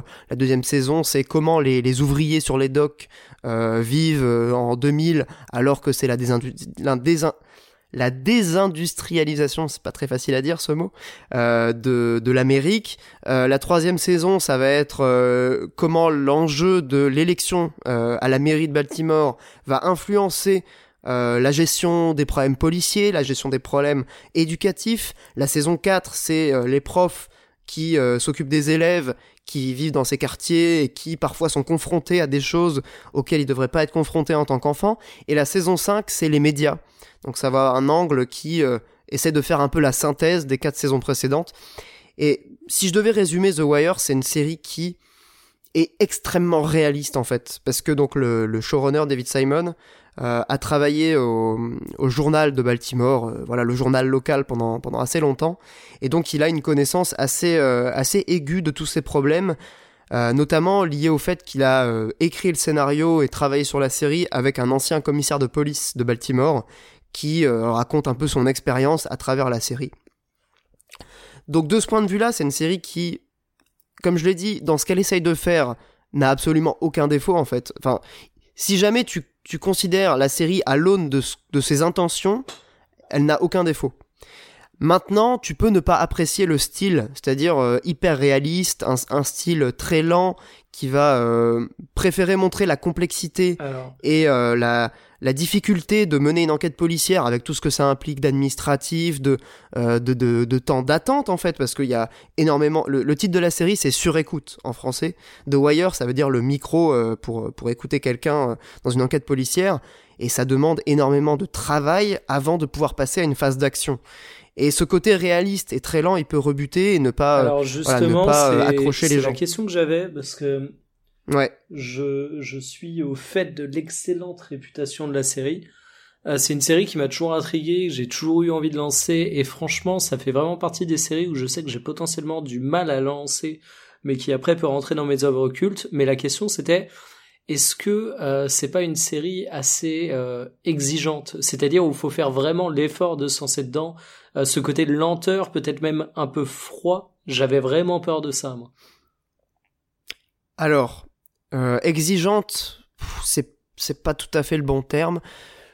C'est- Je pense que le, le, le, le- la réalité, en fait, elle est, elle est la suivante. Tu, tu commences vraiment à voir le génie de la série à partir de la saison 2. D'accord. La saison 1, aussi euh, parfaite soit-elle, elle est plus euh, là pour te comment dire, pour te mettre en place finalement la réalité de, de cet univers qui est pas finalement, finalement pas un univers parce que c'est la réalité en gros c'est une série euh, c'est quasiment un documentaire fiction en gros Ouais, ouais, je Euh. Mais, mais, mais c'est pas exigeant au sens où t'as besoin de te concentrer pour comprendre. C'est- pas, oui, c'est potentiellement. c'est pas difficile à suivre. Ouais, ça peut être qualifié de, entre guillemets, hein, je qualifie pas la série comme telle, je l'ai pas vue, mais ça pourrait être qualifié d'ennuyeux par certaines personnes, mais pour autant, t'as pas besoin d'être hyper attentif à chaque seconde, sinon t'es perdu et tu piges plus rien, quoi. Non, mais voilà, c'est ça. Après, ennuyeux, je pense que c'est des gens qui ont pas vu toute la série. Moi, honnêtement, euh, quand j'ai fini la première saison, je me disais, c'est très bien, c'est un 8 sur 10, tu vois. Mhm. Et c'est à partir de la fin de la saison 2 que tu commences à comprendre pourquoi c'est aussi génial. Et quand t'as fini la saison 2, là, tu, voilà, Sur la carrément pluralité des dedans. points et- de vue donc, que tu évoquais, c'est ça? C'est ça. Et en fait, la- si je devais euh, trouver une espèce de locution pour résumer la série, c'est euh, tout est lié. Et c'est assez incroyable comme euh, tu, tu- ils ont réussi à, avec subtilité, avec intelligence, euh, réussi à dépeindre le- les influences mutuelles des différents groupes sociaux, que ce soit les dealers, euh, les habitants, les, polici- les policiers, les politiciens, les profs, et, et tous ces éléments-là dans la ville, en fait, se répondent les uns les autres, et tu ne peux commencer à l'appréhender qu'à partir de la saison 2, 3, quand. Enfin, à la, à la saison 3, tu le vois, à la saison 2, tu peux commencer à l'entrevoir. Mais, euh, mais du coup, quand tu termines la première saison, t'as qu'une espèce, t'as qu'un un aspect en fait de, du problème, et donc tu n'as pas encore compris en quoi c'est aussi génial. Enfin, à mon sens. Après, le côté froid et, euh, et un peu lent, faut pas non plus en avoir peur parce que, euh, enfin, je dis que c'est lent, mais c'est tellement bien écrit et les personnages sont tellement attachants que dès euh, la première saison, j'avais envie de continuer, tu vois. C'est pas une série où je me suis dit après deux épisodes, euh, ouais, c'est relou, euh, j'ai pas envie de, j'ai pas envie de suivre, tu vois, j'ai envie d'arrêter. Après, il faut savoir qu'il y a 5 saisons qui comportent 12 à 13 épisodes de 1 heure. Donc c'est quand même un investissement en termes de temps. Je crois que c'est la série, elle fait 70 heures en tout, donc c'est pas pas rien, tu vois. C'est pas c'est pas une petite saison de The Witcher qui se termine en 6-7 heures. Euh, mais c'est vraiment, je pense, une série. euh, c'est vraiment une série qui mérite son statut d'œuvre culte, quoi. Enfin, c'est pas c'est pas du tout usurpé. La dernière fois que j'ai ressenti ça, c'était avec Mad Men. Tu vois, euh, Mad, Mad Men, Mikael, je sais que t'aimes bien aussi. Oh, je vais péter, je vais te péter la gueule, mais euh... Pourquoi non, non, je plaisante. Euh... T'aimes pas Mad Men Si, Mais si, t'adores. j'adore, mais c'est que comment Vous tu en l'as aviez parlé cet été. Oui, comment tu comment tu l'introduis J'avais l'impression que tu allais me dire que elle méritait pas son statut d'œuvre culte. Ah non, non, justement. Ah, pardon. mais mais dans la comparaison avec le côté presque réaliste, oui, en fait, oui, et les... pardon. tu vois, Mad Men, c'est hyper lent aussi. vrai. Ça, du- ça dure 7 saisons, c'est hyper lent. Carrément. Et pourtant, c'est génial. Bah, The Wire, c'est un peu pareil. Ah, t'as trouvé le bon angle d'attaque pour me le vendre. Très bien joué de ta part. Il y a, il y a un côté euh, vraiment. euh, bah, dans Mad Men, c'est rep- reproduire une époque. Et donc, euh, The Wire, c'est un peu ça, sauf que c'est presque l'époque actuelle, parce que ça se déroule au début des années 2000. Euh, et la deuxième série que je voulais évoquer, c'est beaucoup plus récent. Euh, c'est une autre série du même créateur, donc euh, David Simon, qui est un petit peu moins appréciée que The Wire, qui s'appelle The Deuce. Et moi, j'ai commencé du coup avec The Deuce et après The Wire. The Deuce, ça raconte l'émergence de l'industrie pornographique dans les années 70, mais ça raconte aussi comment ça se passait avant cette émergence. Donc il y a euh, le côté... euh, euh, bah, dans la première saison, en gros, ça se passe dans les années 70 à New York. Tu vois dans la première saison tout un milieu illégal de proxénètes, de prostituées, de clients. Et en fait, c'est un peu la mise en place qui va te permettre de comprendre en quoi l'arrivée de l'industrie pornographique dans les saisons 2 et 3, il y a que 3 saisons, est révolutionnaire en fait pour ce milieu-là. C'est avec James Franco, qui joue deux personnages, donc des frères jumeaux, qui est vraiment excellent dans cette série. Et euh, c'est pareil, tu retrouves le côté hyper réaliste, très documentaire, cette volonté d'être au plus proche de ce que de ce qu'était cette époque. Et euh, enfin, pour moi, c'est quasiment au même niveau que The Wire en termes de génie. Euh, la série est terminée, il y a que trois saisons, mais c'est vraiment voilà absolument génial. Donc c'est peut-être pas hyper original parce que c'est une série très connue, mais si vous ne connaissez pas The Wire, même The Deuce, hein, c'est absolument génial aussi. Euh, c'est, euh, à mon sens, des séries qui méritent cet investissement de temps. Euh, voilà, c'est quand même assez long, mais c'est des œuvres qui marquent à un point tellement élevé, tellement fort, que ça, ça a presque changé votre vision du monde en fait. Vraiment, il y a un côté très très bouleversant dans ces séries. Et voilà, je, je sais pas si j'ai réussi à leur rendre honneur parce que je j'avais pas beaucoup préparé le truc, je savais pas trop comment aborder la question, Mais voilà, c'est, je, vous avez mon, mon petit euh, macaron euh, à voir, euh, recommandé par Olbus. Vraiment, c'est des séries géniales. Voilà. On pourra peut-être en parler dans, dans quelques mois quand vous aurez eu le temps de tout regarder. Carrément. Dans quelques mois, hein, Ouais. parce que de ce que tu me dis, euh, bon. Ah oui, il y, a du- il y a du boulot quand même, hein, mais, mais c'est, c'est un plaisir. Une fois qu'on est dedans, je dirais qu'on on commence à être dedans au bout de trois, trois épisodes. Donc, au pire, tentez le truc, matez les trois premiers épisodes. Si on veut le mater légalement en France, c'est sur OCS. The Wire et The Deuce, c'est sur OCS. Après, bon, ça se trouve. euh, Et il y a un mois d'essai. Voilà, il y a un mois d'essai gratuit. pour regarder euh, Watchmen aussi. et il y a Alors, Watchmen mec, si tu regardes The génial. Wire, Watchmen, etc., va falloir en bouffer de la série si tu veux tout voir durant ton mois Ouais. gratuit. hein. Il y a pas, il y a pas Mad Men aussi sur euh, HBO Il y a quoi? Watchmen, euh, Mad Men plutôt. Oh. C'est pas Si, si, euh, euh, non, Mad Men, c'est sur Netflix. c'est ce Ah, dire. ok. Ouais, mais, euh, mais bon. Voilà, donc si vous voulez tester le mois gratuit au CS. Non, il y a Tchernobyl aussi. Tchernobyl, c'était cet été. absolument incroyable aussi. Mais on en a déjà parlé dans les épisodes précédents. Oui, mais il est aussi sur HBO, c'est pour ça. Ouais, bah toutes les séries HBO, elles sont toutes sur OCS, voilà. Il y a même Les Sopranos, enfin il y a Oz, il y a plein de séries quand même Game un peu of cultes Thrones. comme ça. euh, Game of Thrones qui est aussi sur OCS. Voilà, donc si jamais vous prenez le mois gratuit OCS, je vous conseille de tester les 2-3 premiers épisodes de The Wire. Si jamais vous n'êtes pas dans le mood, bah très bien, vous y reviendrez peut-être plus tard. Si jamais vous voyez que c'est vraiment pas pour vous, tant pis, c'est pas très grave, c'est juste une série télé. Et si, si jamais vous sentez que c'est intéressant, bah franchement, allez-y, tentez le qui truc. doit jouer de ouf. Vraiment. Ouais, ah bah complètement. Moi, ça fait des années que je dois la regarder et finalement, tu vois, je la, je la regarde qu'en 2000, euh, en 2019, quoi. 2019-2020. Donc euh, bon, Très bien. voilà, voilà. Et bien sur ces bonnes paroles, messieurs, j'ai été un petit peu long peut-être, mais eh bon, il fallait ça pour rendre honneur à, à ces deux monuments de la, de la série télé. Euh, merci de d'avoir participé à l'émission à nouveau. Eh bah, de J'espère rien. que Merci à toi. mais ouais, c'était un plaisir. Toujours un plaisir. Et donc, bah, on espère que pour les auditeurs qui, qui sont encore en train de nous écouter à l'instant, euh, vous aurez passé un, un bon moment en notre compagnie. Euh, on vous souhaite à nouveau une bonne année. N'oubliez pas que l'émission est disponible sur toutes les plateformes, sur euh, Spotify, Apple Podcast, les étoiles, tout ça. Euh, sur ces bonnes considérations, euh, on vous dit au prochain numéro. À bientôt. Des bisous. Salut.